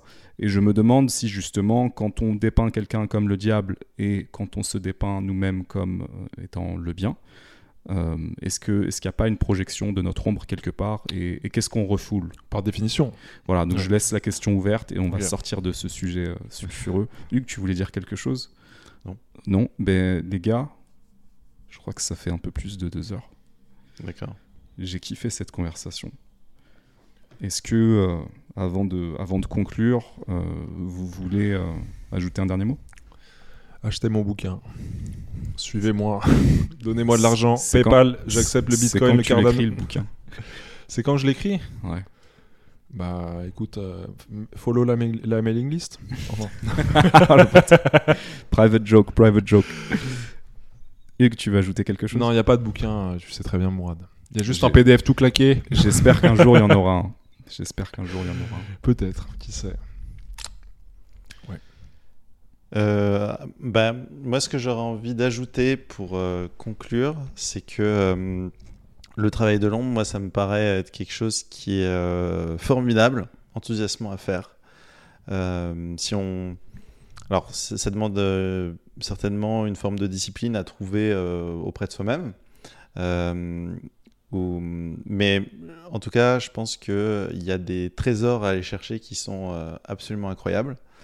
Et euh, si c'est ça en fait, le, enfin mon expérience de la chose, c'est que souvent on se dit, on veut, on veut pas regarder euh, euh, sous le tapis, on veut pas se confronter à, à ces parties de nous-mêmes qui sont pas forcément belles à voir. Mais mon expérience, c'est que on peut y découvrir des choses très improbables qui, qui peuvent améliorer notre vie et celle des autres. Parce que bah, concrètement, on va découvrir que ce qu'on voit comme quelque chose de négatif, ça peut être quelque chose euh, d'hyper positif dans d'autres situations. Et en fait, encore une fois, pour revenir à la question que tu m'as posée, auquel j'ai pas répondu complètement tout à l'heure, c'est qu'est-ce qui a vraiment changé la donne euh, dans, dans ma vie à ce niveau-là? C'est quand j'ai commencé à contextualiser. C'est quand j'ai commencé Mm. à voir que en fait, on a la qualité de nos défauts, nos, de- nos, nos défauts de nos qualités. En fait, en vrai, est-ce qu'on est-ce qu'on n'a jamais une qualité? Pas vraiment. C'est toujours plus compliqué que ça. Oui. Est-ce que, euh, est-ce que je suis honnête? Ben, Je suis honnête ou pas, mais c'est surtout que parfois l'honnêteté c'est un avantage, parfois c'est un désavantage. Bien sûr. Euh, ça dépend euh, beaucoup de la situation et du contexte. Mhm. Et donc, en fait, quand j'ai commencé à, à vraiment euh, beaucoup contextualiser euh, ce, qui, ce, qui, ce qui est perçu auprès de moi-même comme négatif, ben, en fait, ça ouvre des portes, ça ouvre des choses très improbables et extraordinaires. Donc, ben, pour tous ceux qui hésitent à, à s'intéresser à, à ça, j'aurais tendance à, plutôt en faire l'apologie. Moi aussi, je vous encourage à, bosser sur votre ombre. Euh, pour moi, c'est un, des- un des trucs les plus importants que j'ai fait toute ma vie. Oser me rencontrer, en fait. Pour moi, travailler sur son ombre, c'est se rencontrer réellement. Et il y a quelque chose de libérateur là-dedans aussi, parce qu'on. Moi, en tout cas, j'ai enlevé un, poids de mes épaules, qui était le poids de la perfection et d'une re- certaine recherche de l'absolu. Et euh, j'ai trouvé euh, une acceptation de moi-même. Voilà. Et avec aussi. euh, une compréhension de qui je suis, de qui je, qui je ne suis pas, et surtout de quelles sont mes forces. Parce que je considère qu'en réalité, euh, mes plus grandes forces sont, prennent racine dans l'ombre. Et je crois que c'est Carl Jung aussi qui disait que justement les arbres les plus grands euh, ont les racines les plus profondes. Donc l'un ne va pas sans l'autre. Euh, les gars, j'ai vraiment apprécié la conversation. Euh, on a Idem. transpiré. le cerveau fume. Euh, merci beaucoup, merci pour votre générosité, merci pour votre honnêteté. Merci beaucoup. C'est trop cool de voir à quel Bah, J'ai pas mal mytho quand même. hein. tu mytho toujours. De toute façon, t'es l'illusionniste, l'archétype de l'illusionniste. Non, non, non, Ah le bâtard. c'est une blague. Euh, ouais, j'ai kiffé, j'ai kiffé, et, et je trouve ce que j'apprécie vraiment quand je discute avec vous deux, hein, euh, c'est que vous avez une distance de ouf sur vous-même. En fait, et je, je kiffe et je, ça m'inspire. C'est la Donc, lumière, euh, frère. Merci. c'est le travail de l'ombre. Peut-être Ah, que ces deux choses sont, Ah. sont identiques. Un dernier truc, euh, Yes. juste avant, c'est pas pour. euh, c'est euh, donc c'est- euh, parce que t'as vraiment c'est parce que t'as fait de la pub à, à Franck Oui, alors j'allais y venir. alors du coup, J'allais y en fait, je vais faire de la pub pour Tony Robbins. En fait, lui, Oui. il a il a fait un travail sur euh, l'ombre qui est intéressant à regarder aussi Hmm. Et euh, qui rejoint beaucoup euh, l'idée que en fait euh, la partie de nous qui est le séducteur Mm. euh, se joue principalement dans l'ombre et que du coup Oui. en fait il appelle ça le concept de, de dark energy et de light energy quand on, on est dans notre, notre énergie lumineuse ou dans notre énergie sombre c'est aussi ça qui fait que on va bah, attirer séduire et, euh, et être aussi entier. Donc Oui. en fait, euh, il ne s'agit Ouais. pas de, de la de la renier. Enfin je- c'est juste une ouverture pour ceux qui veulent aller regarder de ce côté-là. Alors surtout, l'ouver- l'ouverture qui m'intéresse plus, c'est comment est-ce qu'on peut vous contacter, comment est-ce qu'on peut trouver le travail que vous faites, euh, s'il y a des choses que vous voulez partager. Si certaines personnes ont apprécié cette conversation et se disent putain j'ai envie de découvrir mon talent unique pour réussir dans le plaisir. bah, tout simplement, donc, je m'appelle Luc Boulanger, si Mhm. vous voulez me googliser. Et euh, le concept pour aller chercher son talent unique et réussir dans le plaisir, c'est sur réussirdansleplaisir.fr. Et, euh, et voilà, ça s'adresse principalement à des gens qui sont en quête de mieux se connaître et de mieux savoir quelle est leur zone de génie, quel enfin, quel truc dans le quoi ils ont vraiment euh, euh, euh, une facilité euh, et de mettre de la conscience dessus, euh, principalement pour, euh, pour les gens qui ont besoin de clarification à cet endroit-là. Et euh, beaucoup de gens n'ont pas besoin de ça. En fait, les, les gens qui ont déjà l'intuition naturelle de, euh, de là où ils aspirent à aller, il n'y a pas forcément besoin, mais pour ceux qui euh, sont dans un questionnement ultra existentiel, de se dire Ah, pourquoi je suis fait, machin, et que ça tourne en rond, euh, bah, ça permet de poser les choses, de mettre pas mal de clarté sur Ok, en fait, ta zone de génie elle est dans cette direction, et en fait, il y a mille preuves de ça dans ta vie, et c'est Ouais. euh, clarifiant. Moi, j'ai pas de pub à faire parce que je suis pas présent. Tu donnes pas ton contact, on peut pas te non, contacter. tu peux, tu, tu peux mettre. euh, Pour les admiratrices de Pierre. tu peux mettre, euh, tu peux mettre un Facebook ou mon Insta. euh, Ok. Pierre Piche, PYCH. Pierre comme le, le caillou. euh. Mon Insta c'est Pierre Psyche. Sur Insta, ok. Je S- mettrai ça en SY. visuellement sur, Voilà, sur les, l'image. les, les gens qui parlent le grec ancien comprendront. Euh, et euh, ouais, et moi je dirais surtout, euh, parce que moi j'ai pas grand chose à proposer, euh, j'ai pas de de choses, de production ou de promotion à faire. Moi, c'est surtout. Carl Jung en fait, euh, Mm. vraiment, et surtout pas que Carl Jung aussi, Marie-Louise von Franz qui est, qui est une femme premièrement, et de deuxième, euh, de deux qui est, qui est sa disciple, on va dire la plus connue. Et pour moi, c'est les deux. euh, en, en fait, on- finalement, on a beaucoup parlé de, on a pas mal parlé de Jung, et même, je pense que notre conception de l'ombre est, est quand même euh, vachement influencée par ça. hein. Tout à fait. Finalement, on n'a pas, en tout cas, je parle pour moi, mais j'ai j'ai- pas vraiment dit énormément de choses, euh, je dirais, qui, qui sont, comment dire, qui sont issues de ma propre pensée. hein. J'ai Mhm. j'ai surtout euh, euh, retransmis euh, ce que j'ai appris de lui, donc euh, je dirais vraiment euh, lisez Jung, quoi. Mhm. Parce que Carrément d'accord. franchement, euh, c'est un, je pense que c'est un homme exceptionnel et, euh, Je plus sois. et, et qu'on ouais, et, et qu'on va, euh, qui sera amené en tout cas euh, dans le futur, je l'espère en tout cas, à, à être lu et, et compris par de plus en plus de gens. Voilà. Ouais, euh, ce que j'aime beaucoup chez, chez Carl Jung, c'est que pour moi, c'est une psychologie qui a une âme. Oui. Et, j'oppose ça à la psychologie matérialiste, euh, peut-être euh, qui n'a pas d'âme, dans le sens où. euh, comment dire Je crois que j'ai pas besoin de dire plus que ça. Bah, Si, si, euh, si ça résonne. Si ça résonne pour certaines personnes, une psychologie qui a une Ouais. âme, allez, allez lire Carl Jung. Oui, euh, aussi, je sais pas si, ça vaut la peine de rajouter ça, mais euh, le, le- c'est un peu ce qui manque au développement personnel. hein. Ça, pour moi, ça Mm. manque d'âme. Ouais. ouh. Voilà. On conclut sur ça. On peut terminer sur ça. Bisous les gars, c'était super cool. Si vous avez Un kiffé, euh, bien sûr, euh, mettez un petit commentaire, mettez un petit like. Euh, et je vous dis à très bientôt À très bientôt. pour de nouvelles aventures.